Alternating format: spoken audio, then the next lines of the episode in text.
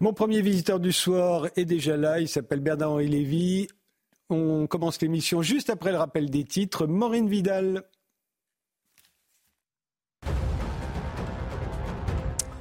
Plusieurs civils israéliens ont été blessés dans le nord du pays après un tir de missile depuis le Liban frontalier. L'entreprise Israel Electric Corporation a indiqué qu'un missile avait touché des employés qui réparaient des lignes électriques endommagées. Le Hezbollah a revendiqué ses frappes sur le nord d'Israël, indiquant avoir ciblé les forces logistiques de l'armée israélienne, faisant des victimes. Une frappe israélienne a entièrement détruit un bâtiment de l'hôpital Al-Shifa, le plus grand de Gaza, selon le vice-ministre de la Santé du Hamas. De son côté, l'armée israélienne assure avoir sécurisé des passages pour évacuer les civils. D'après le Bureau des affaires humanitaires de l'ONU, 20 des 36 hôpitaux de la bande de Gaza sont hors service du fait de la guerre. Enfin, le président turc Recep Tayyip Erdogan appelle à faire pression sur les États-Unis pour stopper l'offensive d'Israël à Gaza. Nous devrions discuter avec l'Égypte et les pays du Golfe, a-t-il déclaré. Le chef d'État turc a précisé qu'aucun accord ne pourrait être fait avec Joe Biden tant que Washington ne considère pas Israël comme une terre palestinienne.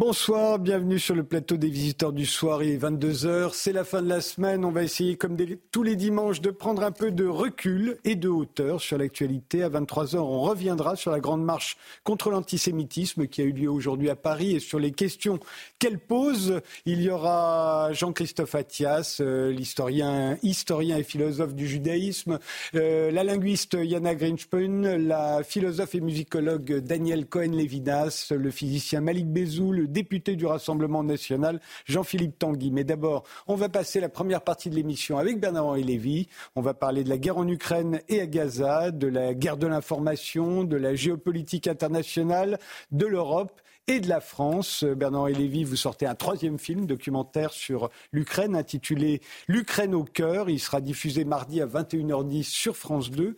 C'est un film à la gloire des Ukrainiens qui se battent depuis bientôt deux ans hein, contre les envahisseurs russes.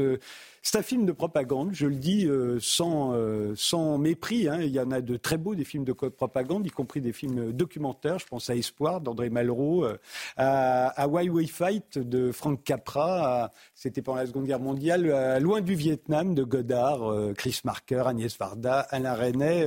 Est-ce que c'est comme ça que vous l'avez réalisé? Oui, mais c'est pas un film de propagande, c'est un film engagé, c'est un film qui prend parti, ça c'est vrai. Un film de combat, mais ça ne veut pas dire de propagande. Propagande, ça voudrait dire que, que, je, que je diffuserais des, des, des, des contre-vérités. Ah non ah, propagande, si. Ça veut dire qu'on ne voit qu'un côté de la réalité. Non, c'est un film de combat, aux côtés des Ukrainiens, engagé physiquement avec eux pendant plusieurs semaines, plusieurs mois. Voilà, ça oui. Mais on peut dire qu'un film de propagande euh, a, un souci, un objectif euh, militaire, si on peut dire. Il participe au combat. C'est la guerre médiatique, mais c'est aussi la guerre. Ce n'est pas un objectif militaire, c'est un objectif politique. Faire qu'on n'oublie pas l'Ukraine mmh. en Occident, en France, fasse qu'une guerre ne chasse pas l'autre, euh, que l'Ukraine ne passe pas sous les radars faire qu'on comprenne les enjeux de cette guerre, qui n'est pas une guerre locale. Mhm. Euh, Poutine pas, euh, ne poursuit pas un, but territorial limité à l'Ukraine, c'est beaucoup plus vaste. C'est ça que nous voulons avec mes camarades, avec mon co-réalisateur Marc Roussel. C'est ça qu'on veut faire. On veut montrer les enjeux de cette guerre. On va en parler. Euh, vous-même, dans ce film, vous parlez de Munich rampant. Pourquoi euh, les pays européens et les États-Unis soutiennent l'Ukraine depuis le début euh, Qu'est-ce que vous voulez qu'on fasse de plus Qu'on aille là-bas se battre dans le Donbass? Non, mais je voudrais qu'on les, je voudrais qu'on les aide davantage et pas à contre-temps. J'ai fait trois films sur l'Ukraine. Mmh. Depuis le début de la guerre, en effet, j'ai passé beaucoup de temps sur le terrain à, à tourner ces films. Et j'ai observé une chose très simple c'est qu'on les aide, mais toujours un temps trop tard. Voilà. Et, j'aimerais qu'on les aide euh, à temps. Voilà. Aujourd'hui, par exemple, euh, on devrait déjà avoir livré les F-16 que les Ukrainiens attendent, que les Américains leur ont promis et qui n'arriveront qu'en 2024. C'est-à-dire, euh, c'est-à-dire dans, un autre temps. Mais vous pensez que c'est de la mauvaise volonté ou c'est simplement qu'on ne forme pas des pilotes de F-16 comme ça C'est le fait que l'Occident et, l'Europe et les États-Unis ont plutôt tendance à ne pas intervenir en général. L'Occident n'est pas intervenu en Espagne, l'Occident n'est pas intervenu euh, pour stopper le génocide arménien euh, euh, en 1916-1917. L'Occident n'a pas bougé quand des pays entiers d'Europe en 1956 se faisaient écraser sous la, sous la botte stalinienne, et ainsi de suite. L'Occident a mis des années à intervenir en Bosnie. Donc, il y a une tendance naturelle, contrairement à ce que croient les, anti-impérialistes de pacotille, il y a une tendance naturelle en Occident à ne pas intervenir. Ça, fait partie d'ailleurs de la grandeur de l'Occident, de, redouter la guerre, de ne pas. Voilà. Mais euh, voilà, donc l'Occident le fait, intervient toujours en traînant les pieds. Les États-Unis, il y a un mot euh, tellement juste d'André Malraux qui dit oui, c'est un empire, mais c'est un empire récalcitrant. C'est un empire malgré lui. Voilà. Donc, il y a ça dans cette affaire d'Ukraine. Au fond, d'ailleurs, si vous regardez bien la manière dont les choses se sont déroulées au début de la guerre d'Ukraine, le premier réflexe de l'Amérique, c'était de, dire on ne bouge pas. Et c'est face à l'héroïsme de Zelensky, face à cette fameuse phrase, euh, Joe Biden avait commencé par lui dire Président, est-ce que vous voulez que je vous aide à vous exfiltrer? Et Zelensky lui a répondu cette phrase magnifique digne des, grands hommes de plus tard, qui lui a dit Je vous ai pas demandé un taxi, je vous ai demandé des fusils.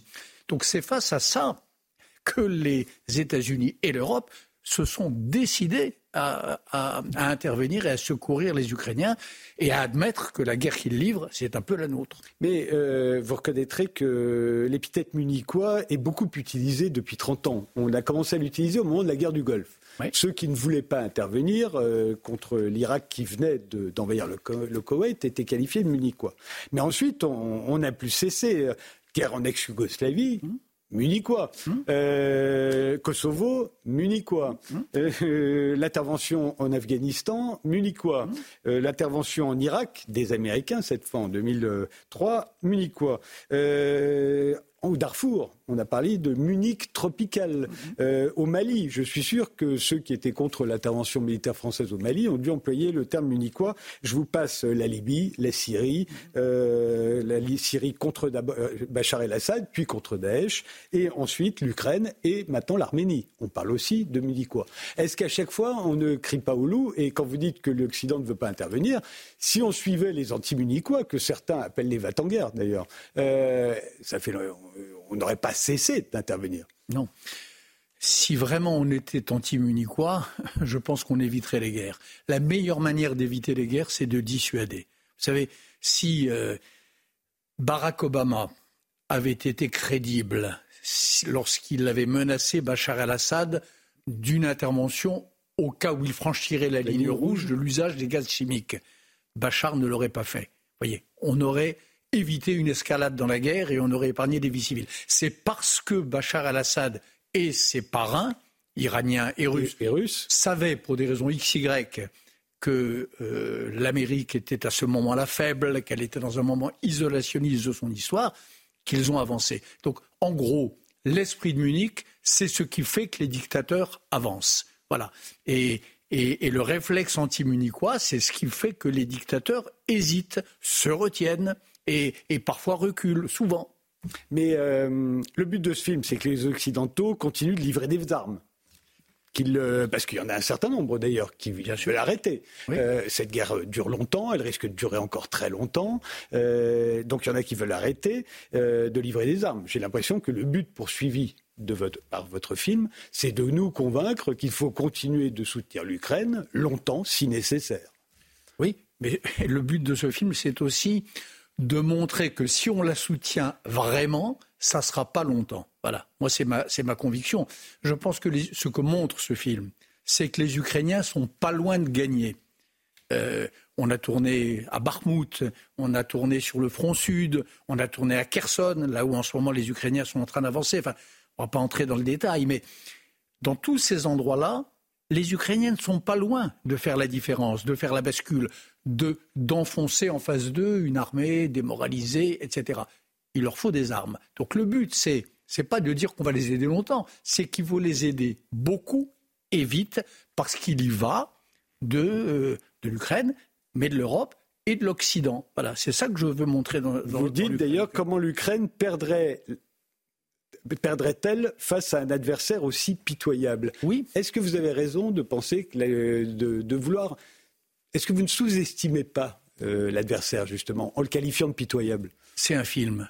donc je montre ce que j'ai vu. Hmm. Il se trouve que un jour, euh, à Klishivka, qui était un, village où se déroulaient des combats euh, particulièrement âpres, j'ai eu la, chance de filmer des prisonniers russes.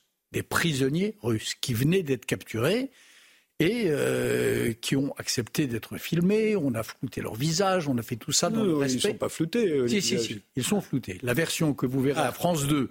D'accord. La version que j'ai vue, moi, ils n'étaient pas floutés. Parce que vous avez, vous avez vu une version de travail, vous avez vu ce privilège. Voilà. Mais ils sont floutés.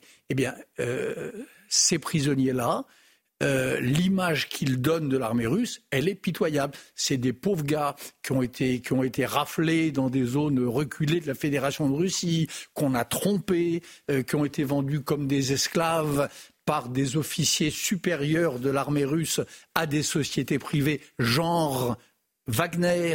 Euh, c'est des gens qui n'ont aucune espèce d'idée de pourquoi ils font cette guerre. Vous citiez tout à l'heure Frank Capra. Mmh. Pourquoi nous combattons? Hein, le, ce film que vous, le propagande américain, un beau film d'ailleurs. Mm. Je peux vous dire que là, ces trois-là, ces trois Russes-là, mais je les ai pas choisis, hein, mm. c'était les prisonniers du jour. Eux, ils savent pas pourquoi ils se battent. Et quand vous savez pas pourquoi vous vous battez, c'est quand même un vrai problème. Bernard Lévy, vous savez bien que le droit international interdit normalement de filmer les prisonniers. Mhm. Vous me rassurez, vous avez dit qu'ils avaient été floutés, euh, parce qu'effectivement, euh, c'est mauvais pour leur famille, euh, et puis pour eux, le jour où ils rentreront dans leur pays, mais aussi parce que on ne sait pas, ces séances de, confession, toutes les armées du monde les ont pratiquées, les Russes le font avec les Ukrainiens, les Ukrainiens le font avec les Russes, les, Vietnamiens, les Nord-Vietnamiens le faisaient avec les Américains on prend des prisonniers, ils vous disent pique prendre sur leur chef, sur leur gouvernement, ils vous disent qu'ils ne voulaient pas faire cette guerre, qu'ils sont horribles. Vous savez bien que ça n'a pas de valeur. On ne sait pas pourquoi on a, comment on les, leur a extorqué quoi que ce soit. D'abord, vous savez, j'avais pas les moyens de leur extorquer vous. quoi que ce soit. Mais quand on vous les donne. Mais là, il s'agit. On ne les a pas donnés. Et euh, vous, vous avez vu le film, vous avez vu la scène. C'est, je crois, une scène. Euh, c'est pas une des mauvaises scènes du film. Non, non, je suis seul avec eux. Avec mon caméraman, je suis seul. Il n'y a pas de, il a pas de garde ukrainien. Euh, il n'y a pas de. Et après, ils ressortent, ils retournent entre les mains des Ukrainiens. Ils retournent entre les mains des Ukrainiens et ils retourneront un jour dans les mains des Russes. Et mm. je ne sais pas de quoi ils ont plus peur. Là, ce jour-là, mm. ils ont dit la vérité. C'était trois pauvres diables euh, qui avaient été roulés dans la farine par, le, par leur commandant et qui avaient envie de le dire. Voilà, et qui avaient envie de le dire à un, Français euh, qui était là, qui ne leur voulait pas de mal euh, personnellement, qui, et, je, crois qu'ils m'ont dit, la, m'ont dit la, vérité. Et ce témoignage-là, euh, il est en tout cas, je trouve, c'est la, première fois qu'on le voit, et je crois qu'il est, qu'il est, qu'il est intéressant, qu'il dit quelque chose, alors peut-être pas la vérité, mais il dit quelque chose de l'état réel de l'armée russe. Sans doute, mais bon, la parole d'un prisonnier de guerre face à une caméra, si euh, la Convention de Genève. Non, non, la Convention de Genève, écoutez, je l'ai étudiée, je l'ai étudiée de près. Je peux vous dire que les services juridiques de France Télévisions, votre ancienne chaîne, mmh. se sont penchés sur la question. Ah oui, s'ils sont floutés, Sur la question aussi, ils sont, ils, sont, floutés. Les conditions de l'interview étaient euh, mmh. absolument conformes aux réquisites de la Convention de Genève. Je vous fais confiance. Je dis juste que est-ce qu'on peut croire ce qu'ils disent C'est un autre problème. C'est un témoignage, c'est une des scènes du film. Euh, les spectateurs jugeront eux-mêmes. On va d'ailleurs regarder tout de suite un extrait de votre film, Bernard-Henri Lévy. Euh, bah, je laisse aux téléspectateurs euh, le, la découvrir plus exactement. Et il faut encore dix minutes pour rejoindre l'aire de tir.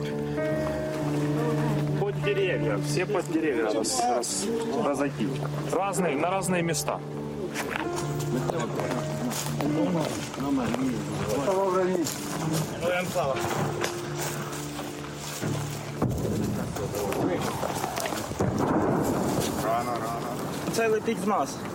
Він таке, ми стоїмо тут. Ні, то туди, так.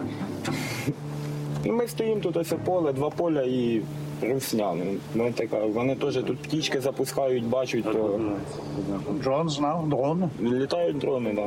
Коли літають їхні дрони, то б'ють дуже прицільно. Ну, ви самі можете наблюдати, як вони ложать. І це з града, це не ствольна артилерія. When, when was the last shot on you? Yeah. Lost. Виход. Тихо, тихо, тихо.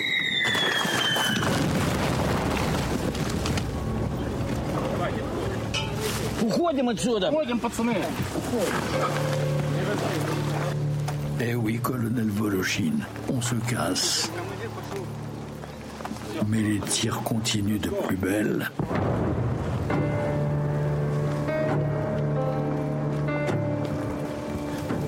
Colonel, craignant que le chemin de retour ne soit coupé, invite à lever le camp pour de bon. Et il nous laisse, au bout de notre marche retour, à l'amertume que j'ai si souvent ressentie dans mes reportages face à cette injustice. Eux restent, tandis que je m'en vais.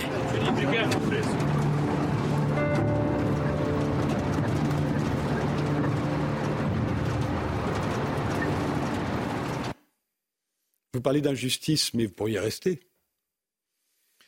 Oui, mais euh, c'est pas pas mon rôle, c'est pas mon métier. Moi, mon rôle et mon métier là, c'est de rapporter ces images, c'est de prendre ces images, de les rapporter, d'en faire un film et de les commenter euh, avec vous. Voilà, c'est comme ça. Donc, comme on ne peut pas tout avoir, je peux pas à la fois rester et, et, être chez vous, mais ça, n'empêche pas que ce jour-là, je peux vous dire que j'avais le, j'avais le cœur serré parce que je savais que, que je l'ai, je l'ai laissé derrière moi et, et qu'il y a là une injustice, euh, je ne sais pas comment vous dire, mais fondamentale. Et on vous voit toujours dans votre costume. Je me demande si c'est pas le même d'ailleurs. Euh, Celui-ci est plus repassé, mais euh, euh, c'est devenu. J'ai l'impression que maintenant vous pouvez plus le quitter ce costume parce qu'on comprendrait pas. Vous avez arpenté tellement de champs de bataille avec ce costume. Vous y êtes condamné maintenant. Il y a pire condamnation. Oui. Pour moi, c'est un. Je l'ai. Il m'est- il m'est arrivé de le dire, mais pour moi, c'est une courtoisie élémentaire vis-à-vis de, de ceux dont je partage un peu le sort, euh, dont je rapporte un peu du combat, c'est d'être pareil avec eux que ce que je suis avec vous. Voilà. Je me déguise pas quand je fais un reportage de guerre. J'ai fait des reportages dans Match depuis des années, depuis 4 ou 5 ans, et je suis très fier d'ailleurs d'être euh, reporter à large pour Paris Match. Ben, en effet, je, chaque fois, que ce soit euh, chez, les, chez les chrétiens du Nigeria, que ce soit en Somalie, euh, je me déguise pas. Je suis exactement comme je le, je le suis avec mes amis ou, ou en face d'un intervieweur de, de, de, de CNews. Courtoisie élémentaire. On, on fait une pause. Euh, Bernard et Lévy, on se retrouve juste après.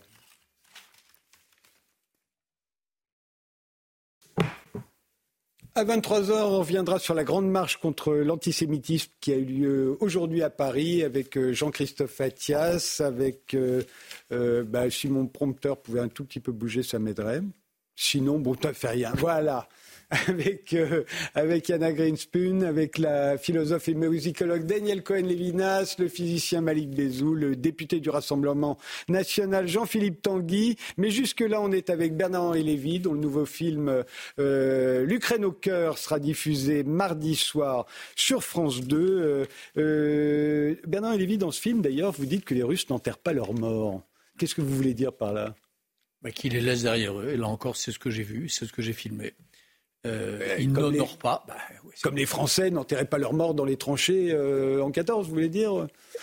Là, ça a l'air- on a l'impression que vous voulez les déshumaniser, vous voyez Parce que c'est vrai que c'est un principe humain, c'est d'enterrer ses morts. Oui, oui. euh, je, je crois qu'en effet, enterrer est un, est un, est un acte de, de- de respect, une sorte d'ultime humanité. Les Russes, l'armée russe ne respecte pas ce principe, à l'opposé des Ukrainiens. Moi, j'ai vu euh, des Ukrainiens prendre soin de leurs morts, euh, à l'israélienne, si j'ose dire, euh, en prenant des risques pour les, pour les ramener. Pas les Russes. Les Russes laissent derrière eux. C'est dans le film. Il y a pas. Oui, oui, je sais que c'est dans le film. C'est pas 14 ou pas 14. Dans le film, vous avez une scène où on voit cela très, très vite, une unité russe qui s'est repliée et qui a laissé derrière elle ses morts, un en particulier qui apparaît fugitivement à l'écran. Et euh, vous dites aussi les, vous dites aussi euh, quelle sorte de barbare faut-il être pour bombarder une école? Oui. C'est ce que disent les ennemis des Israéliens après une frappe sur une école à Gaza. Oui, mais il y a, une grande il y a deux différences.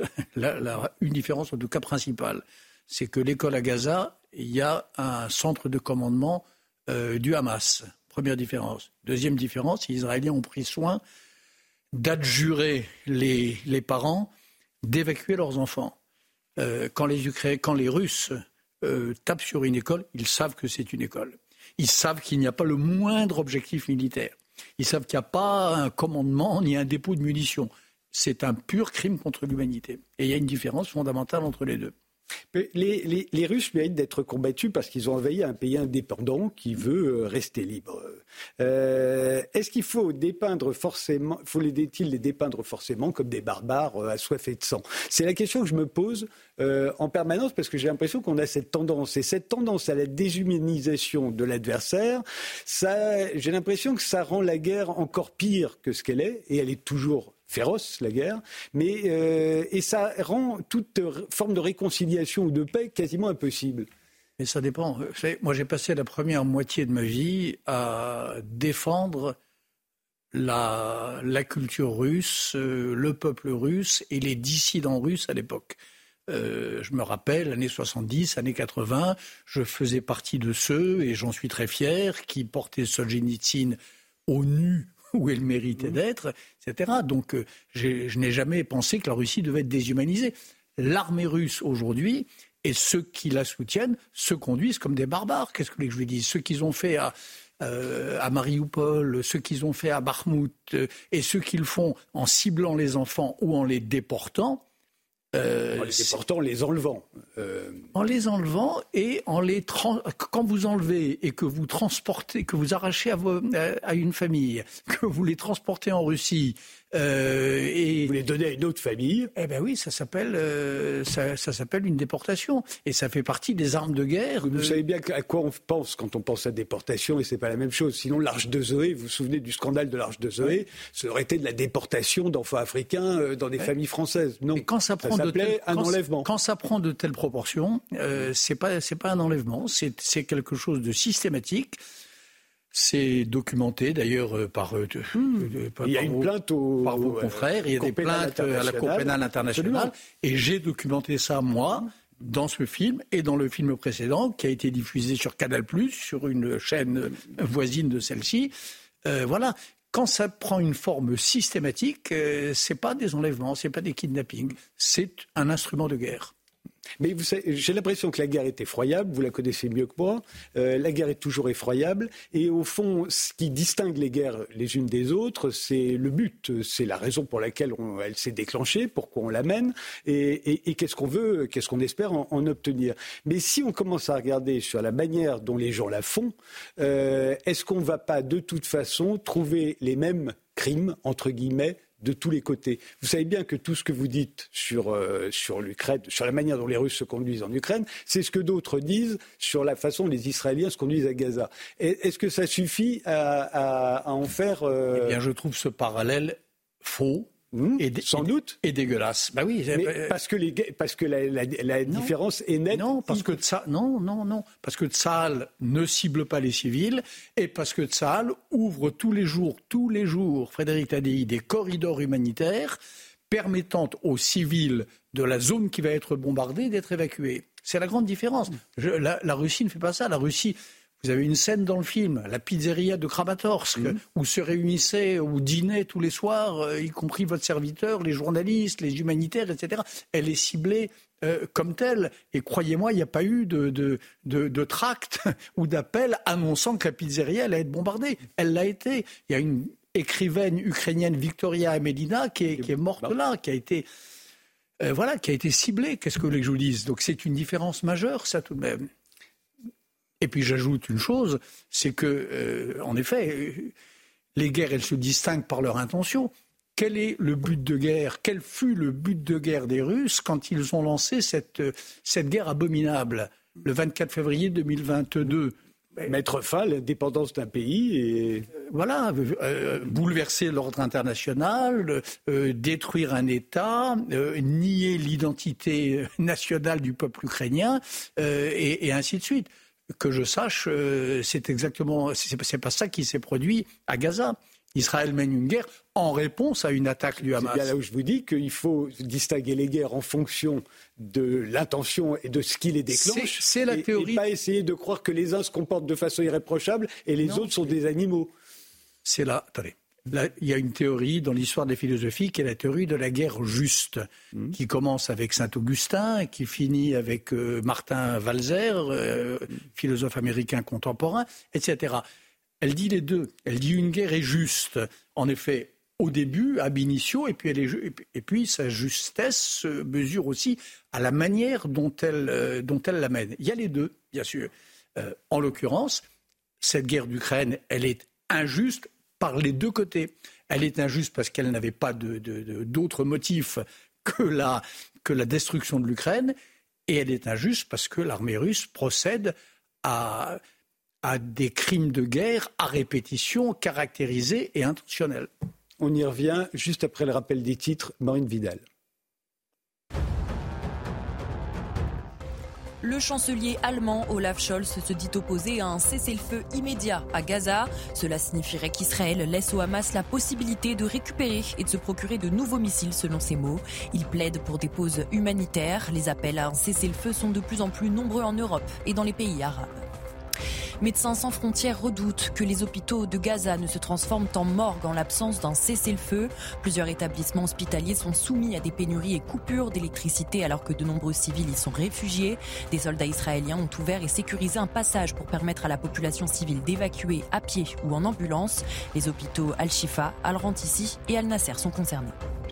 Quelques 500 étrangers et binationaux, dont 7 blessés palestiniens, ont été évacués de la bande de Gaza vers l'Égypte. Après sa fermeture hier et vendredi, le passage de Rafah a rouvert ses portes. Parmi les évacués figurent des Polonais, 101 Roumains et 60 Russes ont annoncé leur pays respectifs.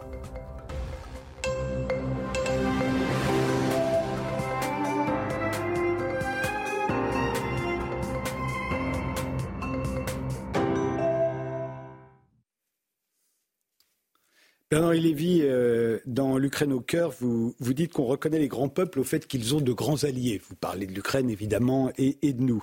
Mais l'Arménie, par exemple, qui n'a pas d'alliés, vous savez pas un grand peuple? C'est un grand peuple, bien sûr. Et qui n'a pas d'alliés Non, et ça, c'est une, euh, c'est une désolation absolue. Elle avait un allié, qui était la Russie, qui l'a trahi. Voilà.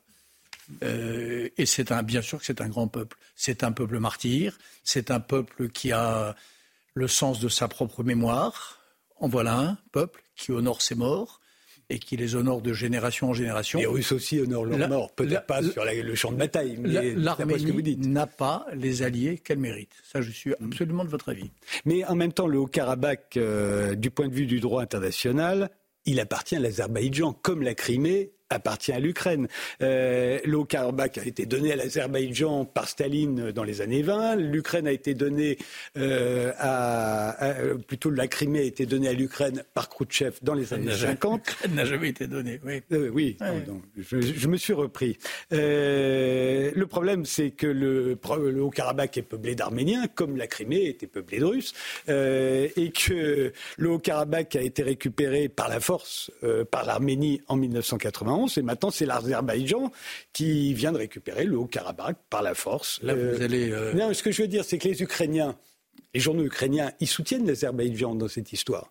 Euh, ils estiment que le Haut-Karabakh est à l'Azerbaïdjan comme la Crimée est à l'Ukraine. Comment vous on allez, fait? Vous allez embrouiller vos téléspectateurs. Il y a une grande différence. Si, le Haut-Karabakh est arménien, culturellement, mémoriellement, démographiquement. La Crimée, non, elle n'était pas russe. La, Crimée, elle était russe, elle était ukrainienne, elle était tatare, Euh, au moment de l'indépendance de l'Ukraine, elle a massivement voté pour cette, enfin approuvé cette indépendance. Donc il y a une différence. Mais vous ne trouvez pas que c'est le droit international qui prime, qui est important dans l'histoire? On doit faire respecter le droit international parce que sinon, on peut, on n'en finira jamais. Euh, au moment de l'ex-Yougoslavie, il y avait des tas de gens qui, la guerre en ex-Yougoslavie, ah oui, mais ça, c'était ça, c'était ça, c'était ça. Euh, il faut être capable de compter jusqu'à deux et de combiner les critères. Bien sûr que le droit international est, prioritaire, mais quand vous avez en face de vous un État assassin, un dictateur sans scrupules, ce qui est le cas euh, du dictateur euh, euh, d'Azerbaïdjan Aliyev, ce qui est le cas de Poutine, ce qui est le cas d'Erdogan. En effet, c'est un autre, un autre paramètre. Et quand on est dans la situation où est le monde aujourd'hui, où les démocraties, en gros, s'affrontent à cette bande-là, ces dictateurs-là, c'est une bataille un peu plus compliquée, en effet, que simplement la bataille du droit international contre de l'ONU contre ceux qui viendraient euh, contrarier sa, ses, décisions. Voilà. Aliyev, c'est pas n'importe quel chef d'État. Euh, la façon dont il s'est. Euh, il y a eu il y a, un an ou deux une exposition euh, qui est à Bakou, exposant et se, et, se, et se félicitant des pires crimes commis par l'armée azérie. cela, cela est, atroce. Le problème qu'il va y avoir, et là où il va falloir faire un choix, effectivement, peut-être que là l'Arménie trouvera de grands alliés, c'est si l'Azerbaïdjan envahit l'Arménie, comme comme certains le redoutent. Là, ce sera différent, parce que là, il y aura, euh, le droit international euh, ne sera plus respecté. Mais euh, les, Arméniens le redoutent, et la, propagande les, les, plus zélés et les plus fanatiques des propagandistes azéris et des propagandistes turcs l'annoncent et le, souhaitent. Vous avez aujourd'hui, il y a le droit international qui est capital, mais il y a autre chose qui est très important, importante. Vous avez à la tête de la Turquie un homme, Erdogan, qui rêve de reconstituer l'empire ottoman d'autrefois, qui se voit en néo-sultan, récupérant toutes les terres euh, euh, des temps de la splendeur ottomane. Bah, écoutez, moi je crois que pour l'Europe, ça c'est un, vrai problème et qu'il faut s'opposer, à cela. L'Arménie est le point où, ça, commence. Mais euh, quand l'Arménie a récupéré le Haut-Karabakh en 91, et pas seulement le Haut-Karabakh d'ailleurs, trois, euh, trois régions euh, euh, d'Azerbaïdjan. elle voulait, elle aussi, reconstituer la Grande Arménie à ce moment-là. La Grande Arménie, vous plaisantez? La Grande Arménie Oui, oui, enfin la petite Arménie qui, bah dans ses souvenirs, était plus grande. C'est tellement, petit. On est d'accord. Hein, mais que, que, je sache, il n'y a pas une volonté impériale de l'Arménie comme il y a une volonté impériale d'Erdogan. Et cette volonté euh, arménienne, elle n'est pas fondée sur une idéologie mortifère. Le, christianisme euh, arménien euh, n'est en aucun point comparable avec l'islamisme radical dans lequel plonge de plus en plus Erdogan et ses idéologues. Certes non, Bernard Lévy, mais j'ai l'impression que pour vous, et vous n'êtes pas seul, mais j'ai l'impression que pour vous, quand on est du bon côté, donc les démocraties, pour faire simple, euh, on a tous les droits. Et quand on est du mauvais, en revanche, alors là, on a toujours tort. Je crois pas du. Non, non, attendez. On n'a pas tous les droits. Je pense qu'en effet, il y a un bon côté et il y a un moins bon côté. Hmm. Puis parfois, il y a des zones grises. Mais en l'occurrence, oui, je crois que les démocraties, c'est le bon côté. Et je crois qu'elles. Est-ce qu'elles ont tous les droits? Et est-ce que les autres n'en ont aucun? Elles n'ont pas tous les droits, mais elles ont en tout cas le droit et le devoir de se défendre. Hmm. premièrement. Et elles ont le droit, et je crois le devoir, de tendre la main à ceux qui, ailleurs, par exemple en Turquie ou par exemple euh, euh, dans le Haut-Karabakh, se réclament de leurs valeurs. Voilà, hmm. je crois qu'elles ont ce droit-là et ce devoir-là. Vous me parlez de la Russie. Euh, tout à l'heure, nous en parlions. Vous en parlez dans le film. Nous en parlons. La déshumanisation. Il y a en Russie des, des, des hommes qui sont, qui sont des héros, qui sont des nouveaux dissidents. Cela au nom de quoi Est-ce qu'ils euh, il s'affirment au nom de valeurs qui sont les nôtres, qui sont les valeurs de, la démocratie est-ce qu'on leur doit assistance ou pas Est-ce qu'on doit prendre la main qu'ils nous tendent ou non Est-ce qu'on doit se laver les mains de leur sort ou est-ce qu'on doit au contraire euh, s'en soucier les démocraties, elles n'ont pas tous les droits, mais elles ont le devoir de s'en soucier. Mais si vous pensez à Navalny, par exemple, Navalny était pour euh, l'annexion de la Crimée. Je ne dis pas que les, dissidents russes ont, raison en tout point.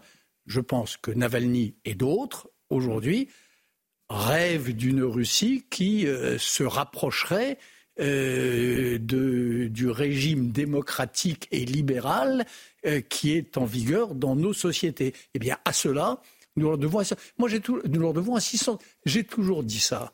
À l'époque où la Russie vivait sous la poigne de fer du brejnevisme, il y avait des dissidents. Et il y avait en France des États, c'était même pas une question de gauche et de droite, des deux bords, qui disaient le rideau de fer est une fatalité, le partage de l'Europe euh, en deux est là pour l'éternité et ça ne nous regarde pas. Ben, moi, je, trouvais que c'était pas bien. Qu'on s'appelle à l'époque Mitterrand ou qu'on s'appelle Giscard, euh, euh, quand un dissident russe venait frapper à notre porte, je pensais que nous avions le devoir de le recevoir, de l'écouter et de porter sa voix. Est-ce que ça n'était pas le cas de tout le monde à cette époque-là? Je me souviens des dissidents russes, aussi bien les communistes comme Pliouch ou les, anticommunistes comme Solzhenitsyn étaient aussi bien accueillis les uns et les autres. Ils étaient accueillis par Michel Foucault, par Jean-Paul Sartre, par André Glucksmann, par ma modeste personne. Ils n'étaient pas accueillis par Giscard d'Estaing ou par François Mitterrand. Non, non. Euh, là, euh, je pense que Jean Dormesson, par exemple, Jean Dormesson, bien accueilli. Euh, Jean, Dormesson, Jean-François Degnaud, oui, mais c'est pas. Ils dirigeaient pas la France, c'était des consciences, oui, bien sûr. et, ils avaient, et ils avaient raison, même si ça faisait grincer et grogner du côté du Quai d'Orsay, c'est Jean Dormesson ou Michel Foucault qui avaient raison.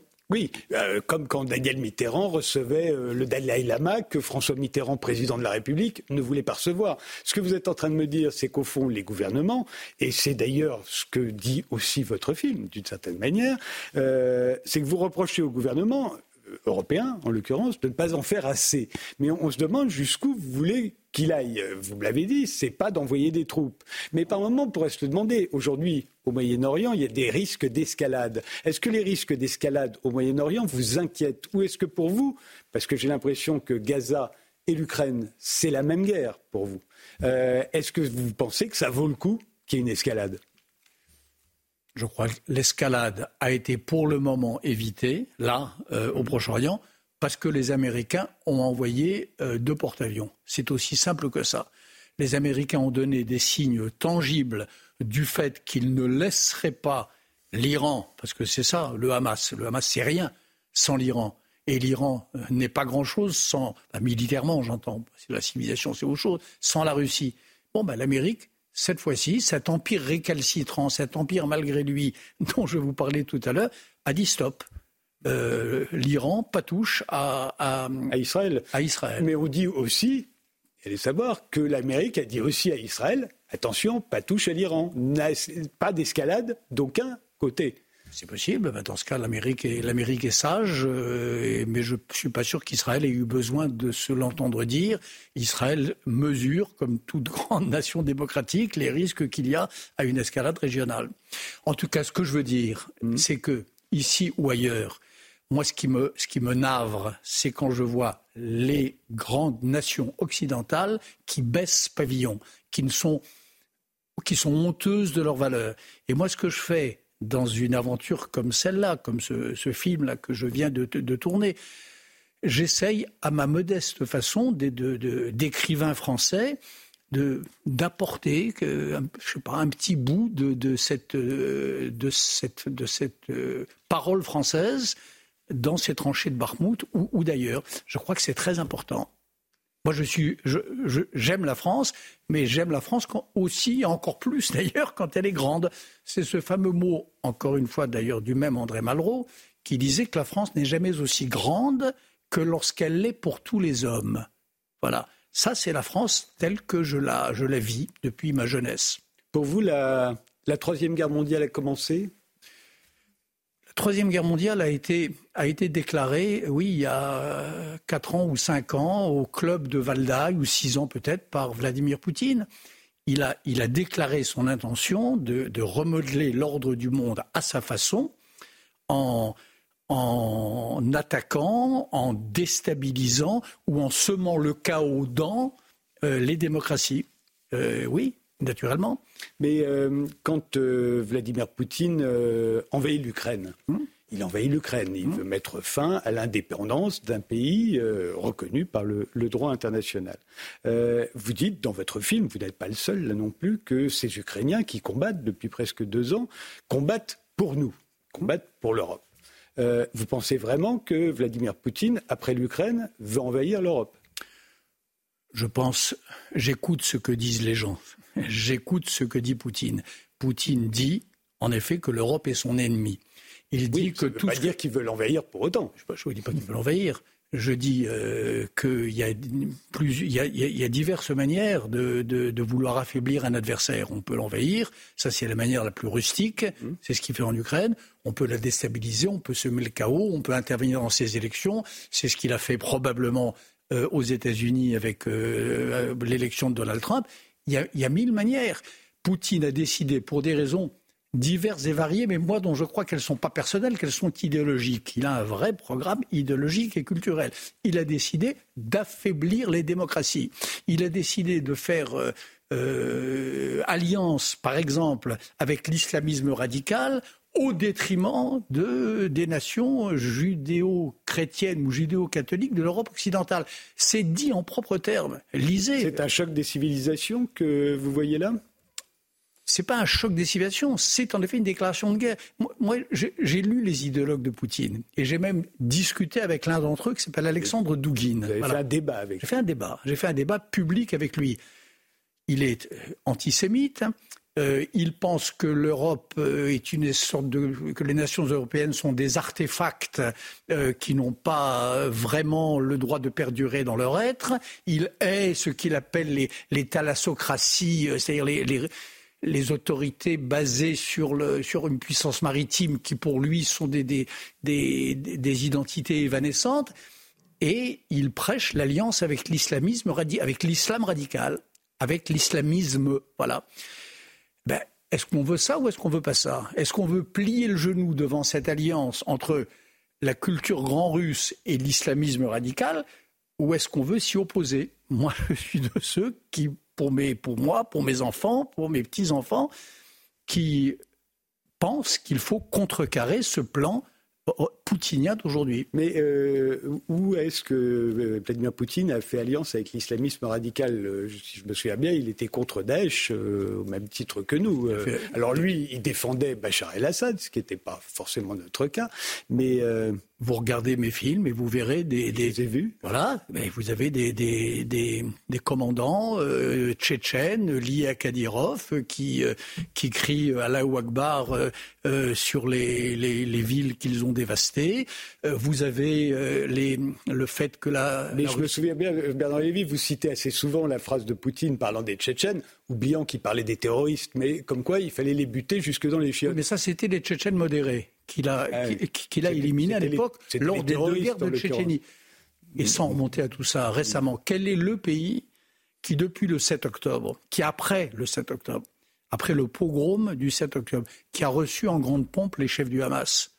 C'est oui. Mais ah, c'est la Russie. Oui, oui, absolument. Mais avec, avec le ministre des Affaires avec étrangères, iranien. Alors qu'est-ce que ça veut dire sinon un encouragement à l'islamisme radical? Aujourd'hui, la pointe avancée de l'islamisme radical, c'est le Hamas. On est bien d'accord oui. C'est ceux qui sont à l'offensive. Où est-ce qu'ils sont reçus? À Moscou. Qu'est-ce qu'on leur dit à Moscou? On les encourage. On leur dit bravo les gars, continuez, vous avez notre soutien.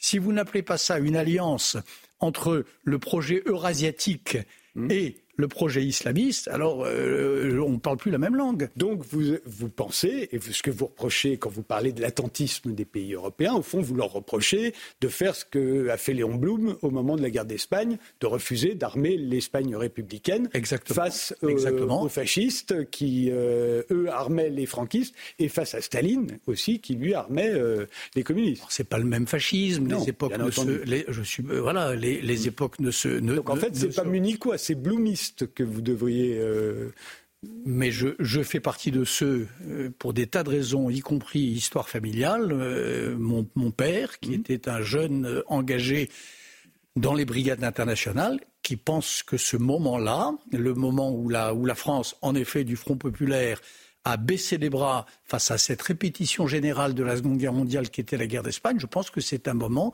un moment de, de, de euh, une, erreur stratégique et morale qui a été fatale, je, le crois. Je crois que tout a démarré là, la guerre d'Espagne. Et je crois que quelque chose, tout, et je ne sais pas quoi, mais quelque chose est en train de commencer en Ukraine. Et si on ne l'arrête pas là, ça, ça ira plus loin. Sous quelle forme Je n'en sais rien. Euh, vous dites qu'il faut soutenir l'Ukraine jusqu'au bout. Vous n'êtes pas le seul. Euh, Emmanuel Macron a dit la même chose. Même si la guerre dure longtemps, même si vous pensez, vous, qu'elle ne peut, qu'elle ne durera pas si longtemps que ça. Euh, mais si l'Ukraine veut reconquérir la Crimée, faut-il la soutenir? Bien sûr. L'Amérique, vous le savez, il y a peu de chances que l'Amérique soutienne l'Ukraine voulant reconquérir la Crimée. Ben, on, verra.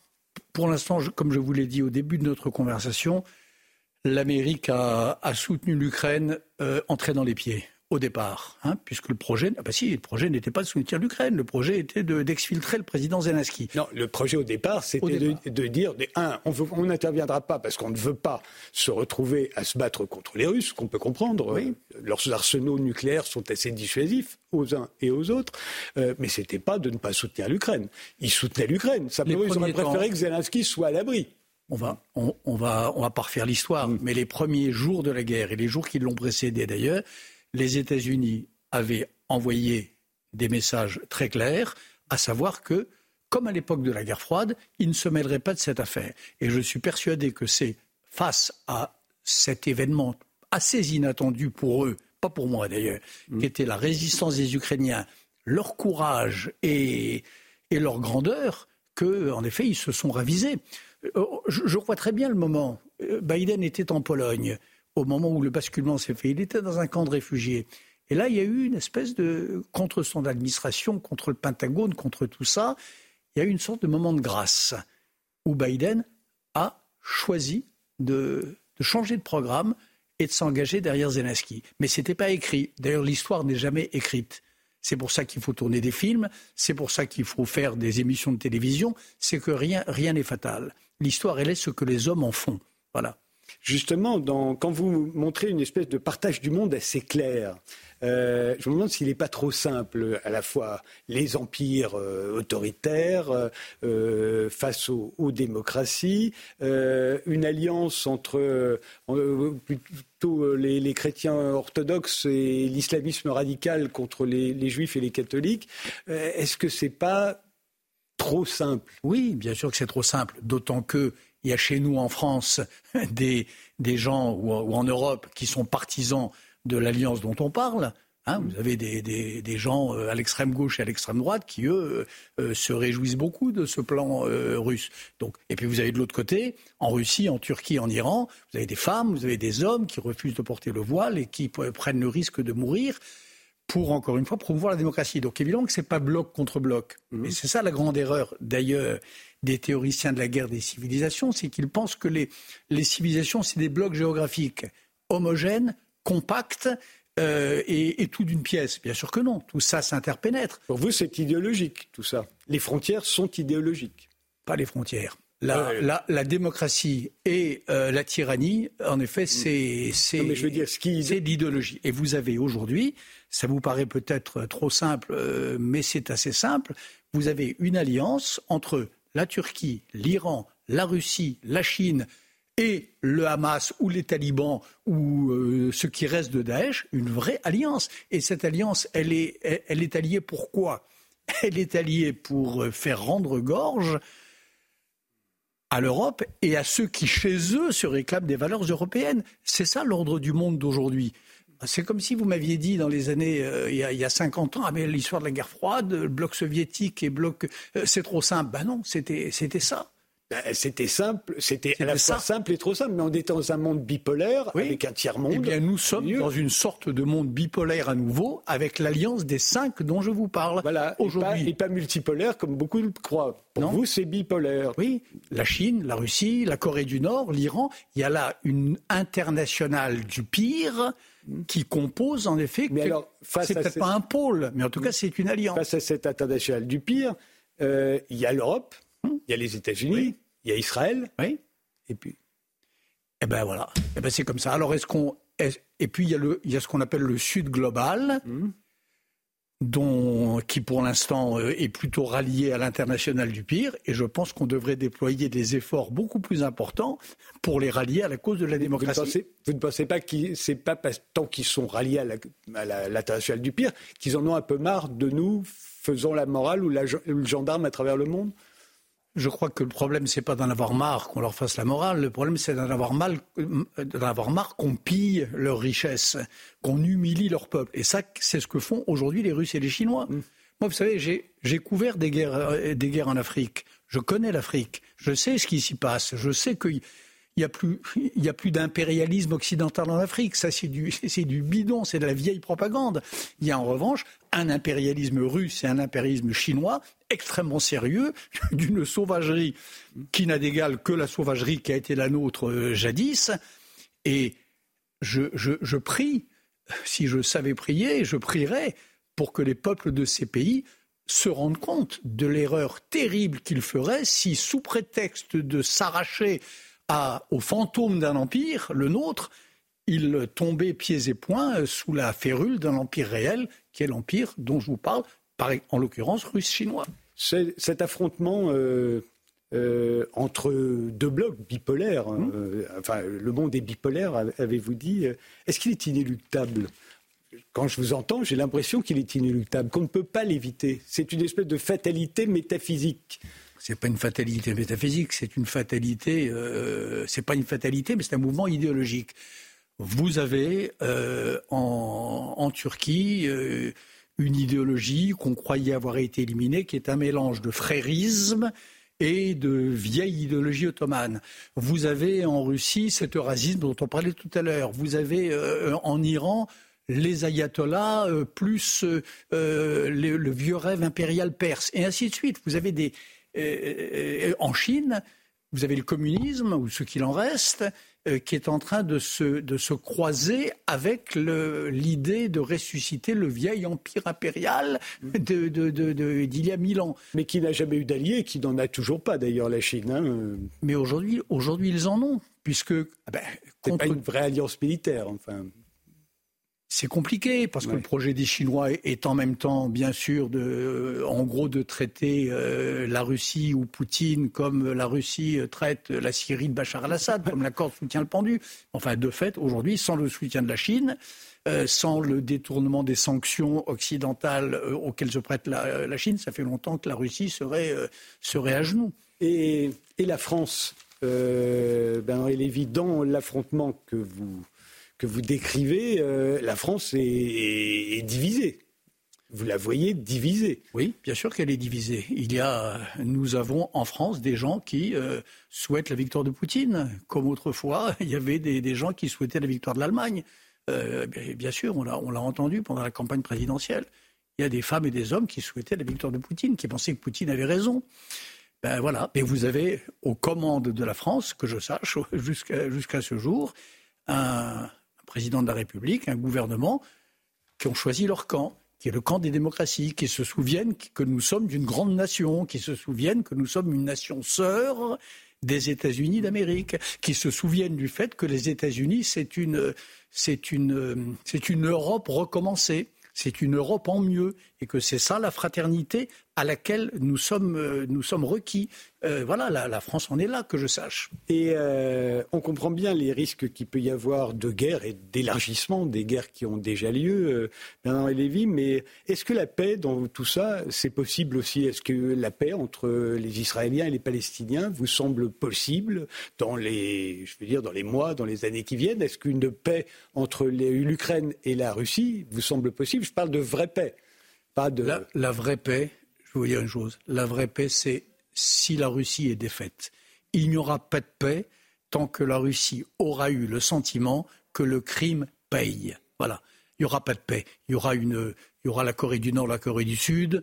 Il y aura une, un cessez-le-feu armé qui durera très longtemps. La vraie paix, c'est-à-dire la paix des cœurs, la paix des âmes et pas seulement la paix des traités, c'est si, en effet, le régime euh, russe qui a précipité son peuple dans cette guerre insensée, euh, le, le, paix, bien sûr. Et entre Israël et les Palestiniens?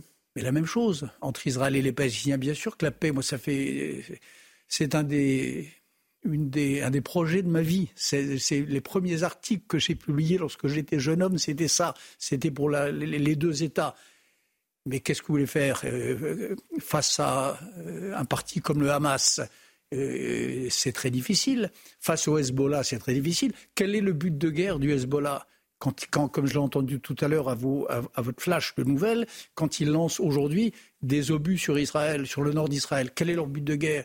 Il y a un territoire à reconquérir, il y a une revendication. Non, il y a la volonté de tout faire pour qu'il n'y ait pas la paix. Voilà. Ben, lorsque le Hezbollah et le Hamas auront été vaincus, mais vaincu, c'est vaincu. C'est pas, c'est pas un compromis, c'est pas un cessez-le-feu, c'est pas un accord. C'est vaincu, comme on a vaincu Hitler en 1945, quand, quand l'Allemagne a capitulé. Quand, quand ces gens-là capitulent, alors la paix devient possible, bien sûr. Euh, on va revenir sur la grande marche euh, contre l'antisémitisme. Vous allez nous quitter, euh, Bernard Lévy. Vous y étiez? Oui, bien sûr. C'était une réussite pour vous? Oui, c'était une réussite, euh, je peux vous dire, pour les, déjà, pour les Juifs de France, qui, qui se sentent, pas depuis le 7 octobre, depuis assez longtemps, tellement seuls et parfois abandonnés, depuis le, le, meurtre de Ilan Elimi, depuis le meurtre impuni de Sarah Halimi, qui est un grand scandale démocratique et républicain par parenthèse, l'impunité du meurtrier. Mais ça, c'est un autre débat. Les Juifs de France se sentent, se sentent seuls. Cet après-midi, je voyais des larmes d'émotion chez euh, beaucoup de mes compatriotes euh, euh, et frères en esprit et sœurs en esprit juifs, oui. Donc de ce point de vue-là, c'est une réussite. Et puis c'est un beau moment d'unité républicaine. Également, c'était, on parlait de Sartre et Foucault tout à l'heure, il y avait là un beau, comme dirait Jean-Paul Sartre, un beau groupe en fusion.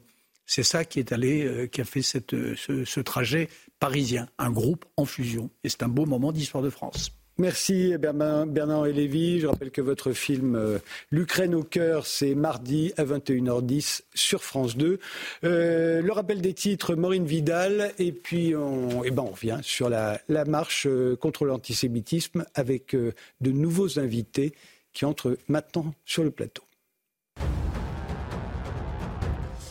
Plusieurs civils israéliens ont été blessés dans le nord du pays après un tir de missile depuis le Liban frontalier. L'entreprise Israel Electric Corporation a indiqué qu'un missile avait touché des employés qui réparaient des lignes électriques endommagées. Le Hezbollah a revendiqué ses frappes sur le nord d'Israël, indiquant avoir ciblé les forces logistiques de l'armée israélienne, faisant des victimes.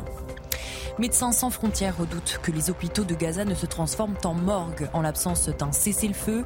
Plusieurs établissements hospitaliers sont soumis à des pénuries et coupures d'électricité alors que de nombreux civils y sont réfugiés. Des soldats israéliens ont ouvert et sécurisé un passage pour permettre à la population civile d'évacuer à pied et en ambulance des hôpitaux d'Al-Shifa, Al-Rantissi et Al-Nasser.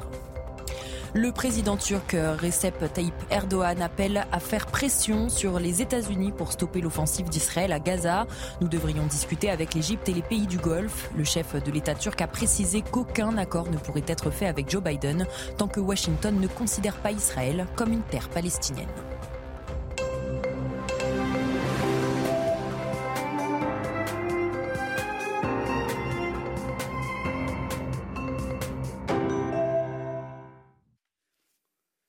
Bienvenue, si vous venez de nous rejoindre, les visiteurs du soir, c'est tous les dimanches de 22h jusqu'à minuit. On va maintenant revenir sur la grande marche contre l'antisémitisme qui a eu lieu aujourd'hui à Paris et sur les polémiques qui l'entourent.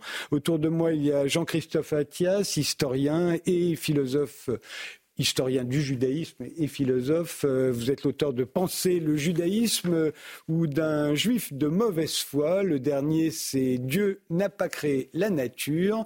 La philosophe et musicologue euh, Daniel Cohen-Lévinas, à qui l'on doit euh, l'anti-judaïsme à l'épreuve de la philosophie et de la théologie avec Antoine Guggenheim ou l'impardonnable.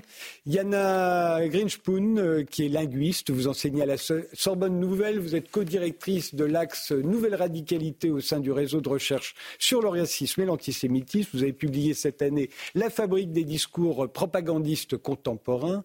Malik Bezou, vous êtes physicien, vous êtes l'auteur de Ils ont trahi Allah et de Je vais dire à tout le monde que tu es juif, histoire comparée de l'antijudaïsme et de l'antisémitisme en Orient et en Occident. Jean-Philippe Tanguy, vous êtes député euh, Rassemblement national de la Somme, président délégué du groupe RN à l'Assemblée nationale. Nous voulions bien entendu inviter un représentant de la France insoumise, aucun n'a voulu venir. Alors est-ce que cette grande marche a été une réussite à vos yeux Jean-Christophe Attias Oui, oui, oui, c'est une réussite. Euh, l'atmosphère était plutôt... Euh, une fois qu'on s'était mêlé à la foule et qu'on oubliait un tout petit peu le contexte, euh, les, affrontements entre partis, les récupérations, les condamnations, enfin tout ce qu'on a vécu, c'était plutôt une marche consensuelle. Et moi, je l'ai vécu, j'ai vécu sereinement et j'étais pas parti serein pour autant. Daniel Cohen-Levinas oui, je crois que c'est une réussite. Euh, il y a eu une, une réponse à, à l'appel d'une mobilisation euh, républicaine par-delà les, les, clivages et les fractures euh, qui sont nombreuses et qui ces dernières semaines se sont radicalisées. Oui, je pense que c'était une réussite. Yana Grinspoon oui et non, parce que je crois que ça a réconforté beaucoup de citoyens juifs qui se sont sentis abandonnés pendant ces derniers temps euh, l'absence du président de la République a quand même marqué les esprits. Et on peut peut-être comprendre son attitude quand on sait comment il s'est comporté en Israël, en allant embrasser les familles des victimes et puis en allant écouter le discours de Mahmoud Abbas sans brancher sur euh, tout ce que Mahmoud Abbas pouvait dire. Donc ça a beaucoup déçu euh, tout le monde, je, pense, et ça a donné un signal fort à la communauté juive qui ne sait pas à quoi s'attendre aujourd'hui. Malik Bezou on peut considérer que c'était un succès, puisqu'effectivement, euh, il y avait quand même beaucoup de monde. Euh, mais, comment dirais-je, cette, euh, cette marche a été effectivement entachée de nombreuses polémiques, de débats futiles, stériles, sans intérêt. donc, je, suis partagé. C'était une marche très digne. Bon, les, problèmes politiques qu'il y a eu ne comptent pas beaucoup. Par contre, si je suis honnête avec vous, moi, je ne peux pas dire que je me satisfasse du nombre de personnes qui étaient présentes. Euh, moi, j'étais aussi euh, dans ma circonscription. On a parlé de 105 000 à Paris, 186 000 euh, en province. On est loin des grandes manifestations qui ont pu marquer l'histoire de France. Moi, je l'ai aussi vu sur le terrain. Une, nos compatriotes, je pense, sous-estiment, soutiennent hein, massivement. Moi, j'ai eu que des soutiens aussi bien lors des célébrations du 11 novembre que la veille dans, dans mes permanences dans ma circonscription. Euh, mais euh, je pense que nos compatriotes euh, sous-estiment le danger qui menace la France et, les démocraties occidentales en général, sous-estiment malheureusement la vague d'antisémitisme. Donc nous avons d'un côté un peuple français qui, à mon avis, est largement unanime par-delà les clivages politiques, mais je crois qu'il y a encore un manque de conscience de ce que nos compatriotes de confession juive subissent en France et en Occident en général. Donc je suis voilà, on ne peut que se satisfaire de l'ambiance de la manifestation. Par contre, moi, je, voilà, je pourrais euh, dire que je suis content que tout va bien. Moi, en tant qu'élu de la nation, j'ai une inquiétude. Je l'avais déjà vu perçue lors de la manifestation de soutien euh, au peuple israélien après euh, les attentats odieux qu'ils avaient subis. Je pense que nos compatriotes sous-estiment la menace qui frappe l'Occident.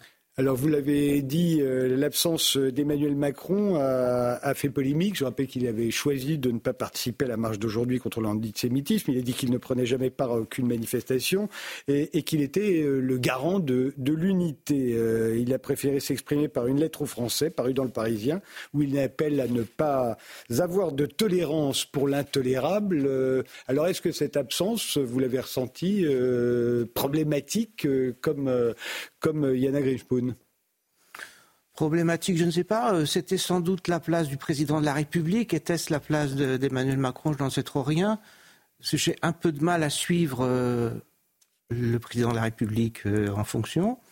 il y a des contradictions dans, son, dans son parcours. Il y a des, des choses sont dites, d'autres qui viennent en contradiction avec ce qui a été dit précédemment. On a l'impression que le président se méfie et est un peu timoré. Qu'il n'ait pas été là n'est pas une catastrophe. Je pense que sa présence aurait pu créer un peu plus de division au lieu de, rassembler davantage. Donc, c'était une sage décision, même si on peut la regretter par ailleurs, dans l'absolu. Daniel Cohn-Lévinas On a, beaucoup entendu de, points de vue sur cette question-là. Il y a une surfocalisation sur la, présence euh, de la non-présence du président à cette euh, manifestation. Je pense euh, tout de même très significatif, il faut le rappeler, quelques jours après euh, les événements, le massacre du 7 octobre, il s'est rendu en Israël, certes avec ce que vous vous rappelez, mais il a manifesté d'emblée sa solidarité et euh, son soutien à Israël. Et ça, c'était extrêmement la, la manif d'aujourd'hui n'était pas une manif de soutien à Israël, que absolument, ce soit Absolument, ça c'est très important. Mais euh, bon, en effet, euh, on peut, on, on peut s'en attrister, ça c'est sûr. Il aurait envoyé un, un, un, signal extrêmement fort et surtout dans cette perspective de susciter l'unité nationale, il aurait pu se situer par-delà justement ces clivages, mais il n'a pas souhaité, euh, il n'a pas souhaité, euh, comment dirais-je, euh, à titre, enfin, par rapport à ce qu'il représente, s'enfermer peut-être dans une représentation fut-elle symbolique, c'est-à-dire comme un, un, marquage très fort et républicain contre l'antisémitisme. On peut le regretter. Maintenant, surfocaliser sur ça, je crois que c'est un faux débat y ajouter quelque chose Oui, euh, simplement, on peut se demander si le président de la République était en, position d'incarner cette unité nationale, tout simplement. C'est peut-être euh, le doute qu'il a eu, euh, qui l'a poussé à, à, se mettre un peu en réserve, en retrait.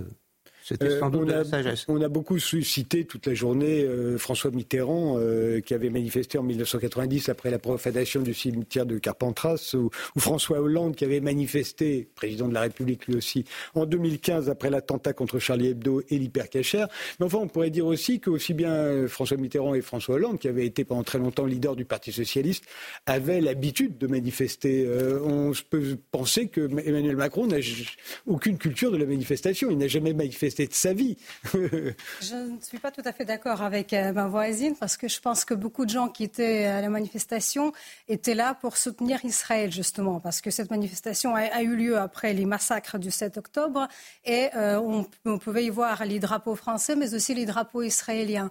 Donc pour, beaucoup de gens, il y avait beaucoup de juifs quand même, il faut voir euh, la foule, euh, c'était euh, une manifestation contre l'antisémitisme pour la République, mais aussi pour soutenir Israël. Il faut bien comprendre. C'est pas comme ça que ça a été présenté. Non, bien sûr, mais il faut quand vous parlez avec des gens, ils sont là pour dire nous sommes là pour montrer qu'on existe en face des foules pro-palestiniennes qui manifestent assez souvent et qui sont beaucoup plus nombreuses. Donc c'est ce que disent les gens, c'est pas ce que disent les politiciens. Le rôle des politiciens, c'était de montrer euh, leur présence. En fait, c'est, si vous voulez, c'est un peu euh, narcissique aussi. Bah, ça fait partie de, leur fonction. Donc ça, c'est pour euh, les manifestations. Je, vais juste ajouter à propos de Macron, c'est, on sait que c'est le président de en même temps.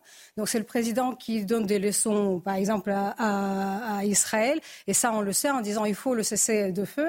Euh, et aujourd'hui, ce matin, il appelle à midi au président d'Israël pour, pour dire non, non, en fait, c'est pas ce que je voulais dire. Vous avez tout à fait le droit de vous défendre. Donc c'est un discours et le contraire de son discours. Je, crois que quand même on peut interpréter son absence dans ce sens-là.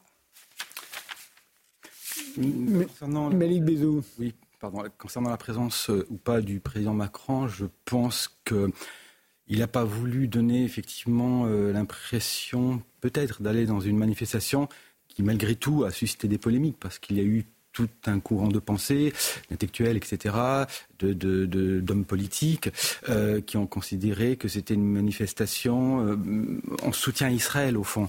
Et, donc, il y a de dire... et, donc peut-être il a voulu aussi se montrer euh, comment rassembleur et éviter de fracturer le pays plus qu'il ne l'est déjà.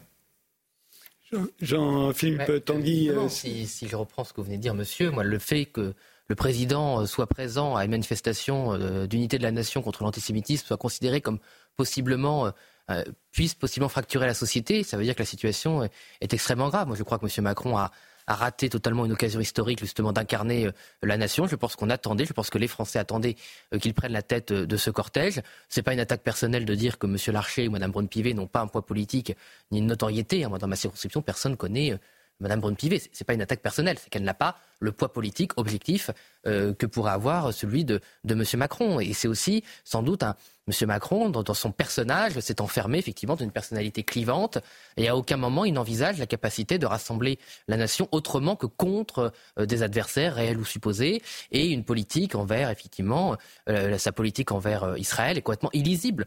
une vraie toupie cette semaine où il a changé exactement, j'ai compté cinq fois de position, encore une fois cet après-midi où il est revenu sur ses positions, mais les, positions qu'il a prises hier, on n'a pas voulu polémiquer avec le Rassemblement national sur ce qu'il a dit dans l'attente de la manifestation. Les positions qu'il a prises ont été saluées et, euh, reprises par l'ensemble des députés insoumis, les pires euh, euh, soutiens des terroristes, enfin M. Guiraud, qui a estimé que M. Macron se ralliait aux thèses des insoumis sur le cessez-le-feu. Donc c'était un retournement qui était très grave. Alors que va être la position définitive de M. Macron En tout cas, il était incapable d'exprimer une position claire à la tête de cette manifestation. Donc moi, les, deux options qui sont soit que M. Macron un an seulement après sa réélection, ne serait pas capable d'incarner la nation, c'est très grave. Que cette prise de position contre l'antisémitisme serait soi-disant euh, une possibilité de fracturer la société, c'est encore plus grave. Et le fait que sa position sur un sujet aussi grave soit illisible par les commentateurs, on l'a encore vu ce soir, est dramatique. Oui, deux, petites choses. Euh, sur l'unité nationale, bon, je pense que les précédents Mitterrand et Hollande ne sont pas forcément très très pertinent puisque l'unité nationale était là avant. Ils sont descendus dans la rue, ils se sont contentés de l'incarner. Là, c'est plus compliqué. En fait, la société française est, fracturée et euh, M. Macron n'est probablement pas en mesure d'incarner une unité qui n'existe pas vraiment. Deuxième chose, je fais partie de ces manifestants qui, sans doute, euh, étaient un, certain nombre, qui ont manifesté contre l'antisémitisme et pour la République, évidemment. je n'ai pas manifesté en faveur d'Israël.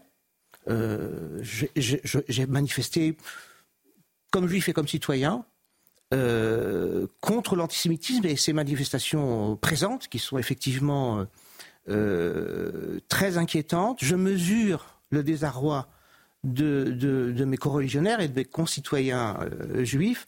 le choc qu'ils ont traversé doit être pris en compte et leur manière de réagir euh, à l'événement, indépendamment de leur attachement éventuel à l'État d'Israël, c'est encore autre chose. Ce qui s'est passé le 7 octobre et le 8 octobre, c'est quelque chose, c'est une vraie rupture dans l'histoire des Juifs d'une manière générale. C'est vécu, en tout cas, comme cela par beaucoup de Juifs. Euh, c'est la fin euh, de, la foi ou de la confiance en, ce que pouvait être Israël dans l'esprit de beaucoup de Juifs, même qui n'y pensaient pas forcément. Mais l'État refuge, l'État refuge n'existe pas. Il n'y a pas d'État refuge pour les Juifs. L'État d'Israël était incapable, n'a pas été en mesure de protéger ses propres citoyens. On n'attendra pas de lui qu'il protège les Juifs en dehors de ses frontières. Il y a, cette idée. Et donc ça, c'est un choc puissant euh, vécu par, les Juifs.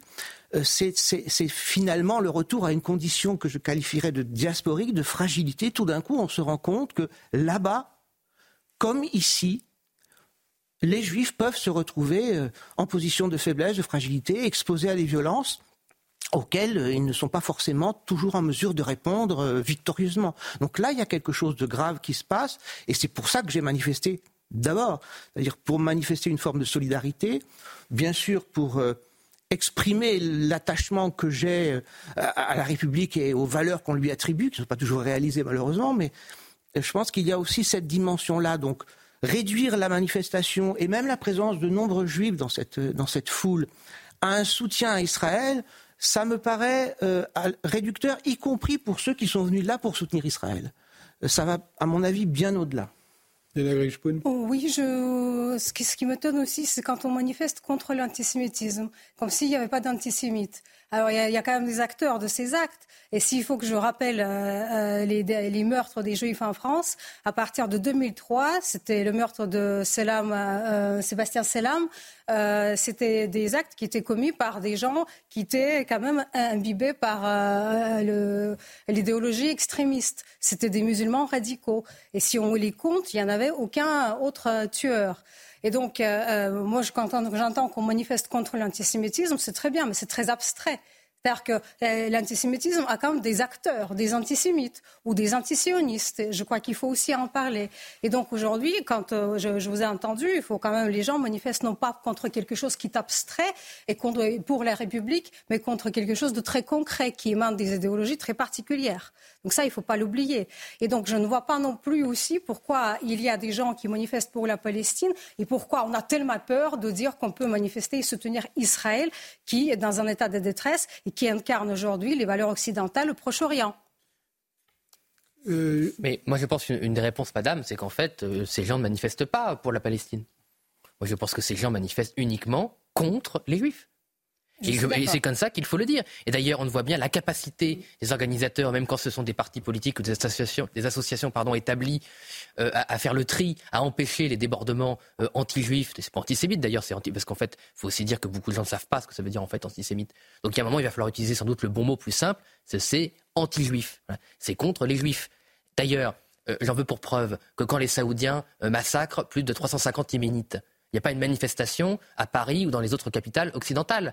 Euh, les, massacres, l'internement, euh, la déportation des Ouïghours, n'a pas, euh, il y a eu quelques micro-manifestations, mais on voit bien que derrière l'utilisation du drame de la Palestine, c'est évidemment un déferlement de haine contre les Juifs. Et c'est caractérisé comme ça.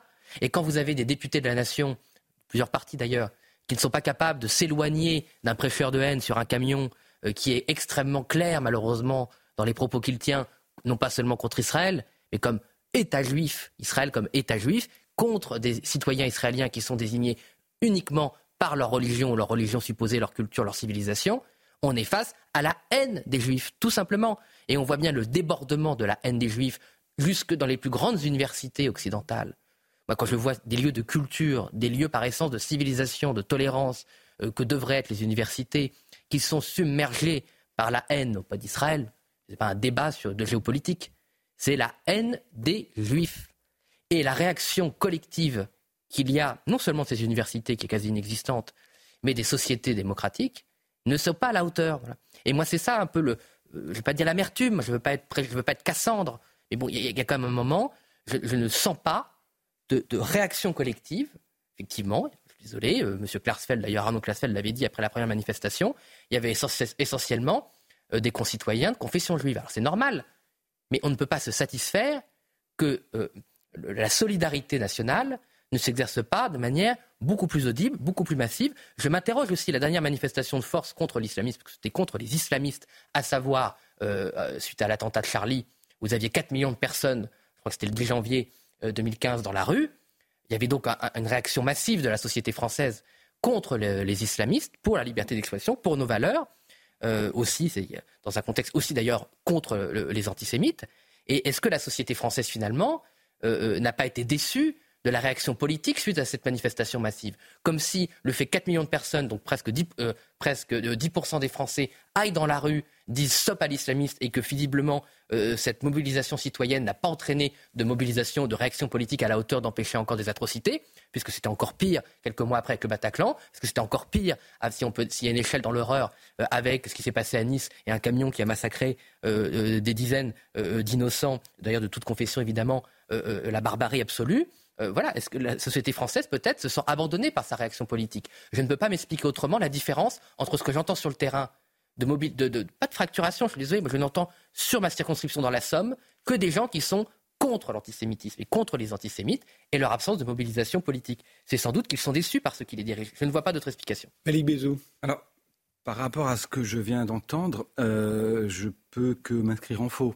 Euh, réduire les manifestations en faveur euh, des Palestiniens et de la cause palestinienne euh, à euh, un déferlement anti-juif, antisémite, c'est pour le moins excessif. Ça ne correspond pas à la réalité. Cependant, il est vrai que dans les cortèges pro-palestiniens, favorables à la Palestine, on, aura effectivement des, éléments radicalisés, des individus qui vont verser dans l'antijudaïsme, dans la détestation de l'altérité juive. Euh, donc, je rejoindrai très, très, très partiellement euh, mon voisin sur le fait que oui, il y a des individus qui euh, qui abondent dans ce sens-là, c'est-à-dire une détestation de l'altérité juive, mais considérer que les manifestations en faveur de la Palestine sont en fait un déversement de haine anti-juive, c'est, ce n'est pas la réalité. on peut être tout à fait favorable à la cause palestinienne, qui est légitime et fondée, parce qu'il faut quand même rappeler un problème majeur, une réalité aujourd'hui, c'est que on a une situation d'occupation et de colonisation des territoires palestiniens qui engendre de la désespérance, de la souffrance du côté des Palestiniens et euh, ça fait naturellement le lit des mouvements euh, euh, radicaux extrémistes palestiniens. Donc on ne peut pas faire fi de cette réalité, celle de l'occupation. C'est un problème global qu'il convient de régler. Je suis absolument euh, et moi, j'ai écrit que le, Hamas, je le considère comme, l'ennemi de la cause palestinienne. Euh, ce qu'il a fait euh, le 7 octobre est absolument, comment dirais-je, est inqualifiable. Et les dirigeants de ce mouvement doivent comparaître devant un tribunal international pour rendre compte de, leurs crimes. mais, mais, la réponse qui y a derrière consistant à, à raser Gaza, avec des, dizaines de milliers de morts, euh, parce qu'on va arriver vers ça hein, automatiquement, euh, indéniablement. Euh, c'est clairement pas la solution. Aujourd'hui, la solution, elle est politique. Et, et, ce n'est pas solutionné. Depuis des décennies, on a laissé faire. On ne va pas faire le débat. Très bien. Non, mais je, je, simplement dire bien compris ce que vous disiez. Qu'on ne peut pas réduire les manifestations en faveur de la cause palestinienne à un déferlement de haine anti-juive. Euh, on parle, oui, euh, juste pour avancer, on, reviendra à hein, ce, Mais oui, allez-y, allez-y. Non, je voudrais juste euh, revenir un petit peu sur la question de la manifestation. je crois qu'on, c'est sans surprise. L'antisémitisme n'a pas surgi le 7 octobre. Et en effet, on pourrait rappeler un certain nombre d'événements clairement antisémites qui ont eu lieu sur le sol français depuis le, le début du, du 21e siècle.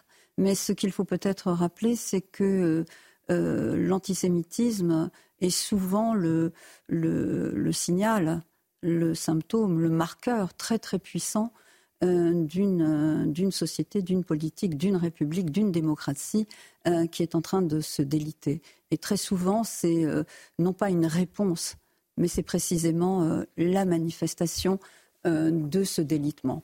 Et euh, lorsque je dis que euh, oui, mm, je crois peut, on peut, on peut souligner la positivité de la, de la mobilisation aujourd'hui, c'est qu'il y a eu une sorte de sursaut de sursaut républicain par rapport à ce délitement. Ce qui ne veut pas dire que c'est une solution, mais un sursaut sans aucun doute. Et par-delà, précisément, euh, les clivages euh, entre les partis. C'est ça que je voulais euh, souligner. Dire maintenant que c'était uniquement dire que c'était pour soutenir Israël, non.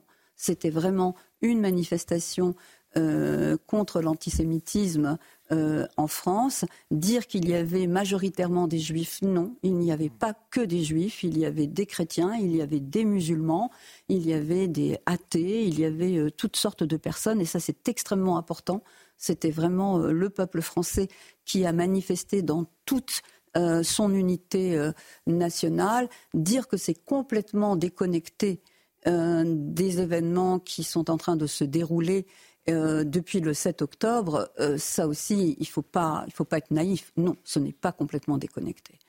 Dernier mot. Aux éléments du langage de mon voisin, euh, il parlait de l'occupation, de la colonisation. Euh, ce sont les éléments du langage qu'on rencontre dans les discours sionistes qui ont été d'abord fabriqués par euh, l'Union soviétique, d'où je viens, dont je suis originaire, donc je connais par cœur ce discours. C'est la fabrication des officines du KGB. Parce que quand on parle de la colonisation, on applique ce terme à une situation inexistante. Qu'est-ce qui est occupé exactement? Quels territoires sont occupés? Il faut le voir, il faut montrer la carte et en parler. L'occupation, c'est aussi un terme qui renvoie à l'imaginaire français euh, euh, pour les Français, l'occupation, c'est l'occupation nazie. Et donc, il y a un résistant qui euh, résiste à cette occupation. C'était des Français. Et là, dans votre cas, ce sont des Palestiniens. Donc, c'est, une situation qui ne touche pas en Israël. Ce n'est pas un métropole, un pays métropole qui a colonisé une terre qui ne lui appartient pas. Les Juifs sont chez eux aussi sur ce territoire. Alors, quand vous parlez de l'occupation en colonisation, de quoi s'agit-il? De quel type de territoire? Est-ce qu'Israël a occupé Gaza? Non. En 2005, Israël Israël sort de Gaza et donc Gaza n'est pas occupé du tout. De quoi parlez-vous? Si vous parlez de la Judée-Samarie, eh bien Judée-Samarie a été partagée en trois types de territoires suite aux accords d'Oslo.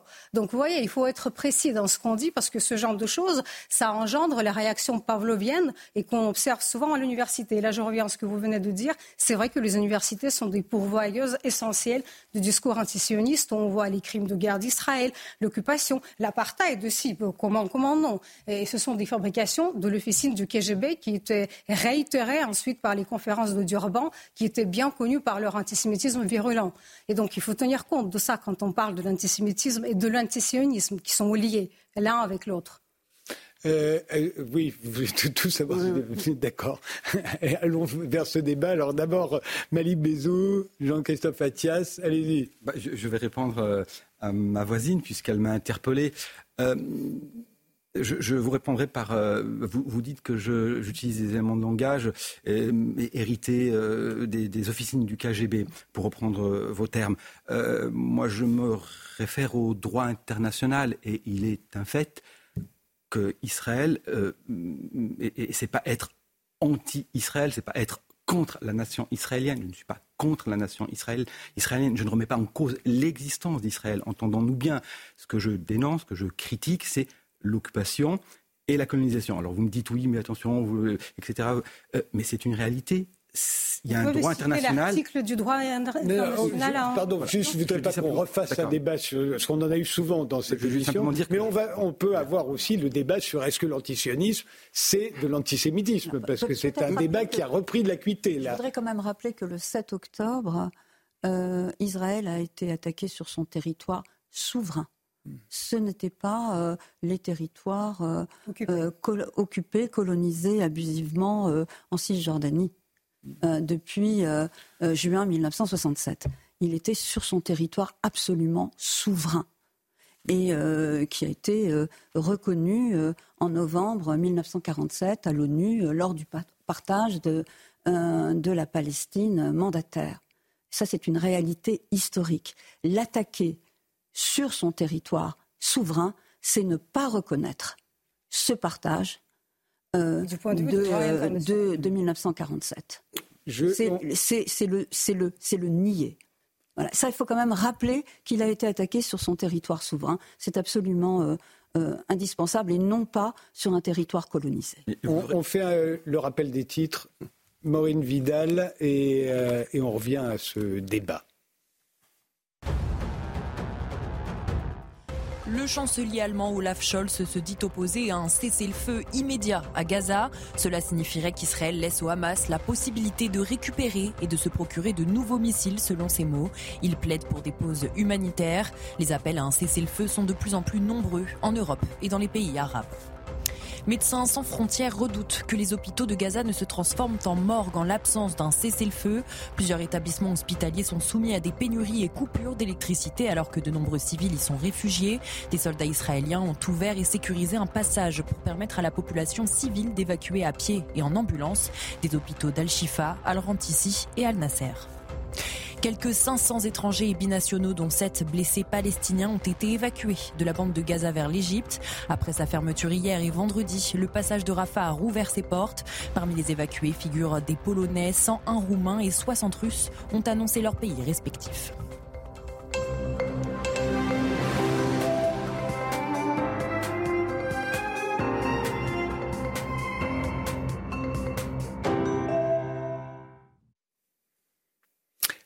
Jean-Christophe Attias, vous voulez intervenir juste une, phrase. Je ne pense pas qu'occupation, colonisation soient seulement des mots, les mots-clés d'un discours de propagande. C'est aussi une réalité de, terrain.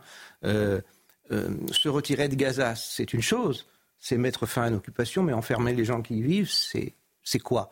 Et quand vous regardez objectivement une carte euh, du pays, je ne le nommerai pas, donc Israël et Palestine ensemble, euh, on voit très bien la, catastrophe à, laquelle a mené la colonisation, notamment en Cisjordanie, ce pays devenu une sorte de, gruyère. Enfin, tout est imbriqué. La solution à deux États dont tout le monde a parlé pendant des décennies et dont certains parlent encore devenue impraticable.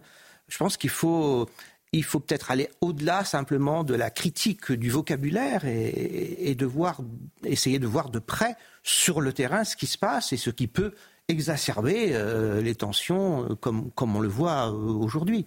Mais alors, justement, revenons à, au sujet qui nous occupe, cette grande marche contre l'antisémitisme. Aujourd'hui, euh, euh, reste euh, une question qui se pose. Est-ce que l'antisionisme, c'est de l'antisémitisme? Et par antisionisme, j'entends pas seulement le, ceux qui voudraient que l'État d'Israël disparaisse, mais simplement ceux qui critiquent l'État d'Israël, ceux qui critiquent la politique du gouvernement israélien, ceux qui critiquent la colonisation, l'occupation, quelque que soient les mots euh, euh, qu'on utilise. Est-ce que ça, pour vous, par exemple, c'est de l'antisémitisme? Alors, il y a plusieurs exceptions du terme antisionisme. je crois que c'est un abus de langage de dire que quand on critique la politique du gouvernement israélien ou la politique d'un gouvernement israélien, parce que tous les gouvernements n'ont pas la même mmh. politique, euh, ce n'est pas de, de, de l'antisionisme euh, car vous avez vu que pendant de nombreux mois, il y avait des, des, une population d'Israël qui critiquait euh, la politique de Netanyahou. Ils ne sont pas antisémites. Ils sont sionistes pour la plupart, sionistes de gauche ou sionistes de droite. Et puis, ils sont juifs aussi. Et puis, bon, parmi, eux, parmi la nation juive aujourd'hui, il y a des Arabes chrétiens, des Arabes musulmans, il y a des Druzes, il y a des Tcherkesses, il y a des Bahas, il y a quand même euh, beaucoup de monde. Donc, vous êtes d'accord que soutenir les Palestiniens, par exemple, c'est pas de l'antisémitisme? Il y a des Arabes, il y a des, Juifs israéliens qui soutiennent la cause palestinienne. Ça dépend de la manière dont on le fait, bien sûr. Bien sûr, et qui sont parfois beaucoup plus radicaux que ne seraient euh, des, pro-palestiniens en Europe. Il, hein. faut pas, il faut tenir compte de ce qu'on appelle le sionisme exogène de, du sionisme endogène. Par exemple, on voit beaucoup euh, sur les, réseaux sociaux montrer des ultra-orthodoxes qui manifestent avec les pro-palestiniens en disant oui, l'État d'Israël n'a pas le droit d'exister, etc. Donc, ce sont des gens qui sont antisionistes mais qui ne sont pas antisémites parce qu'ils sont juifs. Mm. Et donc, ils le font pour des raisons qui sont liées à leur attente du Messie tout à fait euh, possible. Mais quand vous avez d'autres personnes qui... Euh, donc vous avez plusieurs, euh, plusieurs types d'antisionisme. Vous avez l'antisionisme principal qui est exprimé par la charte du Hamas et aussi par la charte de l'OLP qui n'a pas été abrogée, où il est dit qu'Israël et les Juifs n'ont pas le droit d'exister car il s'agit des terres qui appartiennent à l'islam. Donc ça, c'est l'antisionisme radical auquel on peut assister en voyant les massacres. C'est le résultat de cet antisionisme. Et vous en avez un autre qui est un antisionisme de certains intellectuels euh, occidentaux qui cachent leur, euh, euh, leur, ressenti par la morale, par l'humanisme. C'est l'antisionisme au nom de l'antiracisme. Et c'est là que je reviens encore, j'insiste sur la fabrication soviétique de l'idée que le sionisme c'est du racisme, c'est de l'impérialisme, c'est de là où vient l'idée de la colonisation, de l'occupation des terres. Et donc ça, ça a été inventé en Russie. Et plus tard, ça a été aussi diffusé dans le monde arabe. Euh, dans les années 60-70, quand Andropov, qui était alors le chef du KGB, a inventé un plan qui s'appelle les États sionistes est государство en russe. Et donc, c'est un euh, plan qui consistait à imposer au monde musulman la vision euh, d'Israël et des Juifs comme, euh, comme un complot sioniste, comme le complot des gens qui veulent s'emparer des territoires islamiques. Donc en fait, les Russes, les Soviétiques à l'époque, pas les Russes, ont beaucoup aidé cette idée-là. Antropov envoie 4000 personnes bien entraînées dans les terres de l'islam pour euh, faire cet amalgame, enfin amalgame, un véritable amalgame entre l'idée, le rejet par l'islam des juifs et du judaïsme, euh, auquel il ajoute aussi le tiers-mondisme euh, en disant que voilà, regardez, ils veulent occuper vos territoires. Et donc vous voyez, on a ici, une mixture vraiment très intéressante qui, où, la convergence des discours tiers-mondistes, les discours islamistes permettent de dire ben voilà, Israël c'est un État occupant ça commence là-bas, ça commence en Union soviétique. Euh, et, j'ajoute juste une chose, il ne faut pas oublier que dans tout ce discours, il y a les éléments qui étaient euh, quand même euh, insufflés dans, dans l'antisionisme par les nazis, parce que la cause palestinienne s'est islamisée et elle a commencé à s'islamiser dans les années 30 33 plus exactement, quand le Mufti de Jérusalem euh, a, obtenu le, soutien de, l'Allemagne nazie. Et donc, euh, on a vu progressivement que tout ce qui concerne euh, le discours antisioniste, c'est un mélange successif de couches nazies, ensuite soviétiques, ensuite islamistes. Donc c'est à cela qu'on assiste aujourd'hui. Jean-Christophe Attias, si on est antisioniste, est-ce qu'on a subi l'influence du KGB, des nazis J'en sais rien. J'en sais rien, à vrai dire. Moi, je n'ai pas subi cette influence-là. Euh, je pense qu'il y a, il ne faut pas l'oublier, vous le rappelez, il y, a, une histoire juive de l'antisionisme, hein, puisque les juifs ont, ont, eu beaucoup de peine finalement à se relier à l'idée sioniste. Il y avait l'opposition du judaïsme émancipé, intégré, voire assimilé d'Europe occidentale, qui voyait ça d'un très mauvais œil. Euh, c'est la peur de, de, de, attendez, la double appartenance.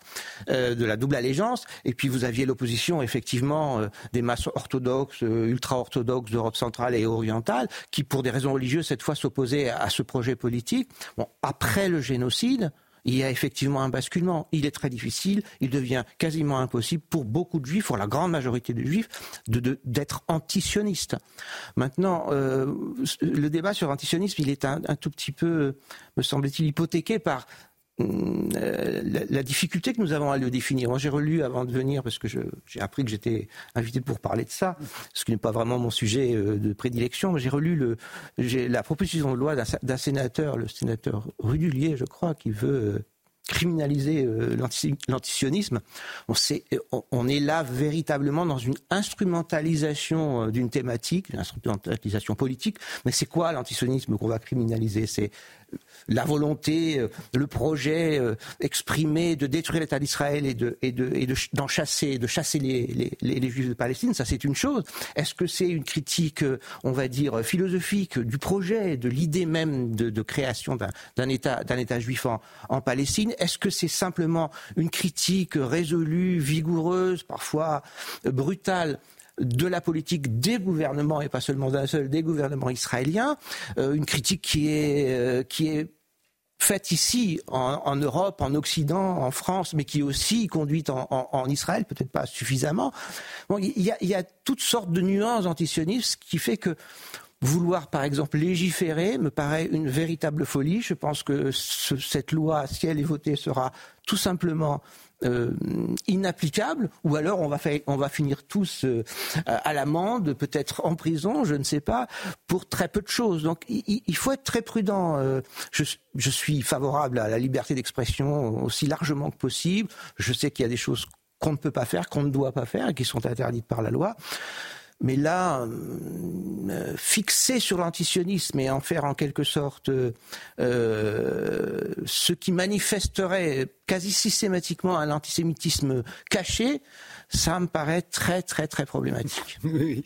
Euh, Daniel Cohen. Euh, oui, peut-être pour, pour rebondir un petit peu, je crois qu'en effet, le mot antisioniste ou antisionisme, sionisme, est, chargé de, beaucoup de confusion parce qu'il a son, histoire, son historicité qui commence bien avant la création de, l'État d'Israël, avec euh, en interne, dans les communautés juives elles-mêmes, beaucoup de, dissensions, euh, euh, de contradictions. Jean-Christophe Attias a cité les milieux orthodoxes. On pourrait citer également le courant des bundistes, euh, le mouvement des socialistes euh, juifs euh, ouvriers qui était extrêmement important, qui s'est créé quasiment l'année du premier congrès sioniste à Bâle en 1897, dans la foulée, et c'est là, je, dois dire, l'exception française, l'exception française républicaine dans la foulée du procès de, la condamnation du capitaine Dreyfus auquel assistait, qu'avait couvert Théodore Herzl pendant quatre ans. Et en 1995, euh, lorsque le capitaine Dreyfus est condamné, euh, euh, ce que dit Herzl très clairement, ce procès m'a rendu sioniste.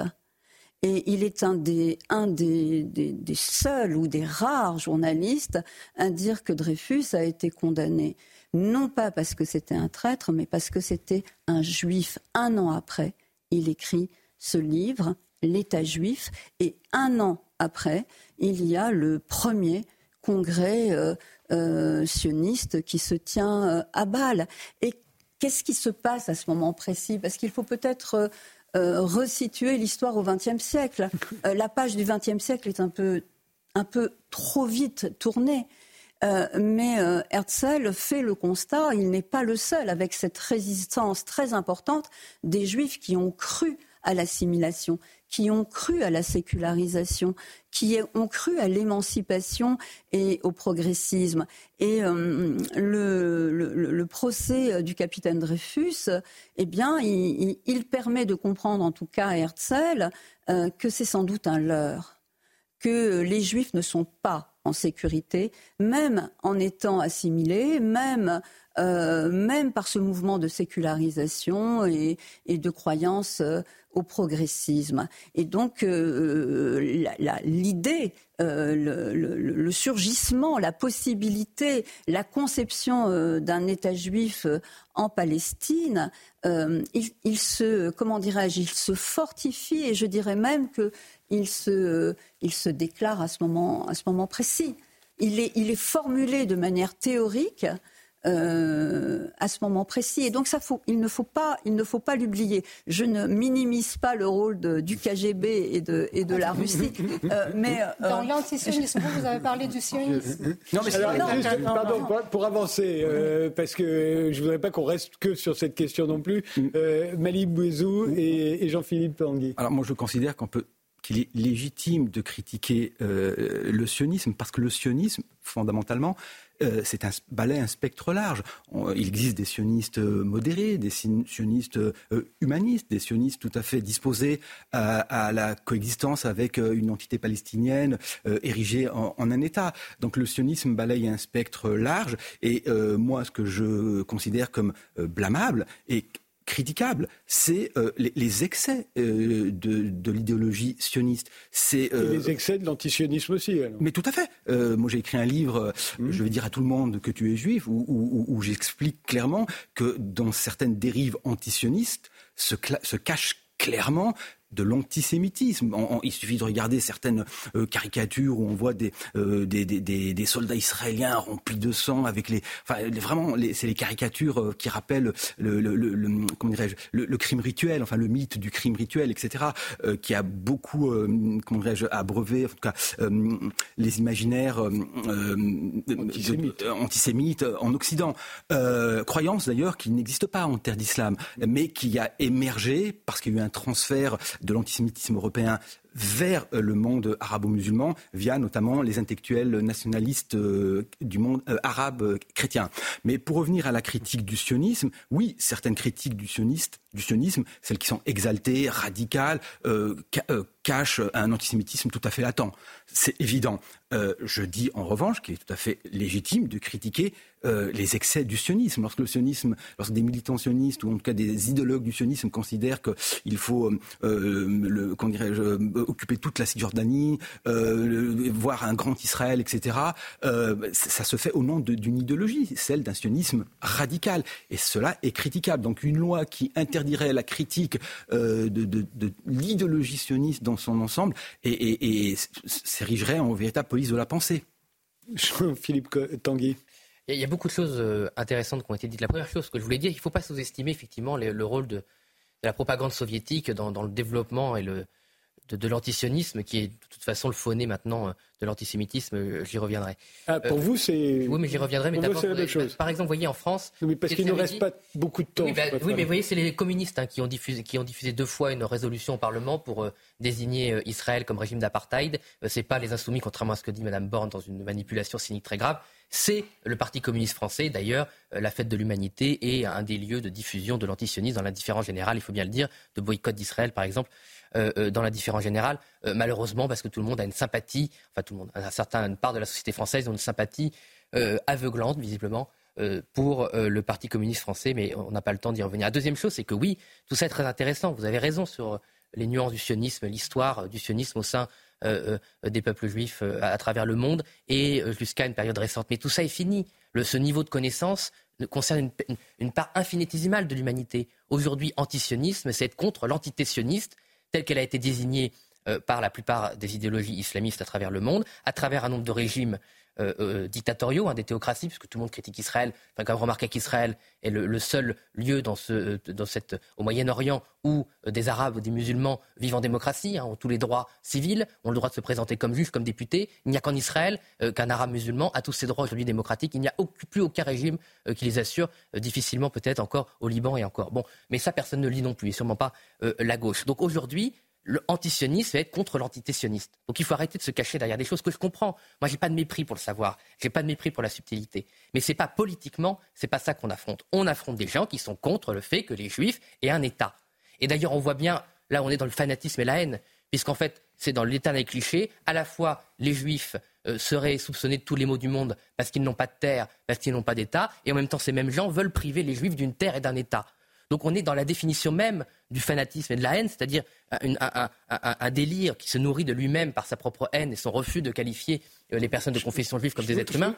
Et voilà. Et donc on est dans le refus qu'il y a un État juif. Et je ne vois pas pourquoi euh, euh, on, tergiverse là-dessus. C'est ça le sujet. Et comme le disait Jean Kelevich, il avait fait une prophétie dans les années 70. Il avait dit de toute façon, l'antisionisme sera le fauné, enfin il ne l'a pas dit comme ça, mais je n'ai plus la citation en tête, excusez-moi, sera le fauné des nouveaux antisémites et la nazification peuple juif sera une forme de barbarie ultime qui permet de retourner contre le peuple victime de l'ultime barbarie humaine euh, euh, ce qu'il a subi et de faire croire que ce peuple victime serait un bourreau. Il nous reste on est dans tous les éléments. de on est dans tous les éléments de langage qu'on doit affronter. Et on est quand même dans une affrontation politique. C'est quand même bien d'avoir le Rassemblement national pour nous simplifier les choses et nous empêcher de penser. Vous, euh, préférez Mélenchon Non, je suis pas. Je, suis pas, pas là. Penser, monsieur. Je, non, mais je, je, trouve très étonnant que introduire un tout petit peu de nuance dans le débat, le complexifier, je suis d'accord, soit perçu comme politiquement irrationnel, inutile, euh, dévastateur, mais pas du tout. C'est tout le contraire. C'est tout le contraire. Quand Monsieur distingue différentes formes de sionisme, hein, le sionisme au pouvoir aujourd'hui en Israël n'est pas franchement sympathique, et on n'a pas, vraiment envie qu'il s'y maintienne. Un gouvernement démocrate. Il est critiquable, mais ce n'est pas le sionisme. Le sionisme, c'est est-ce que vous avez un État juif ou pas. Le reste, et je ne vous ai pas critiqué, monsieur, j'ai dit que j'avais du respect pour ce que j'avais dit. Mais bien sûr, mais vous avez une façon de respecter les choses pour les faire passer sous le tapis. Ce, sera, ce, sera le, dernier mot parce que l'émission est terminée. je, suis terminerai par une citation de, si vous permettez, de Yehuda Lévi, qui est un philosophe juif du XIIe siècle et qui disait, il écrivait son livre à Jérusalem, le livre du Kuzari, il disait l'humanité est un corps, Israël est le cœur. Et quand le cœur est attaqué, l'humanité, le corps est malade. Et ben, on finira sur cette phrase. Euh, je vous remercie tous les cinq d'avoir participé à cette émission. Merci de nous avoir suivis et rendez-vous au prochain numéro.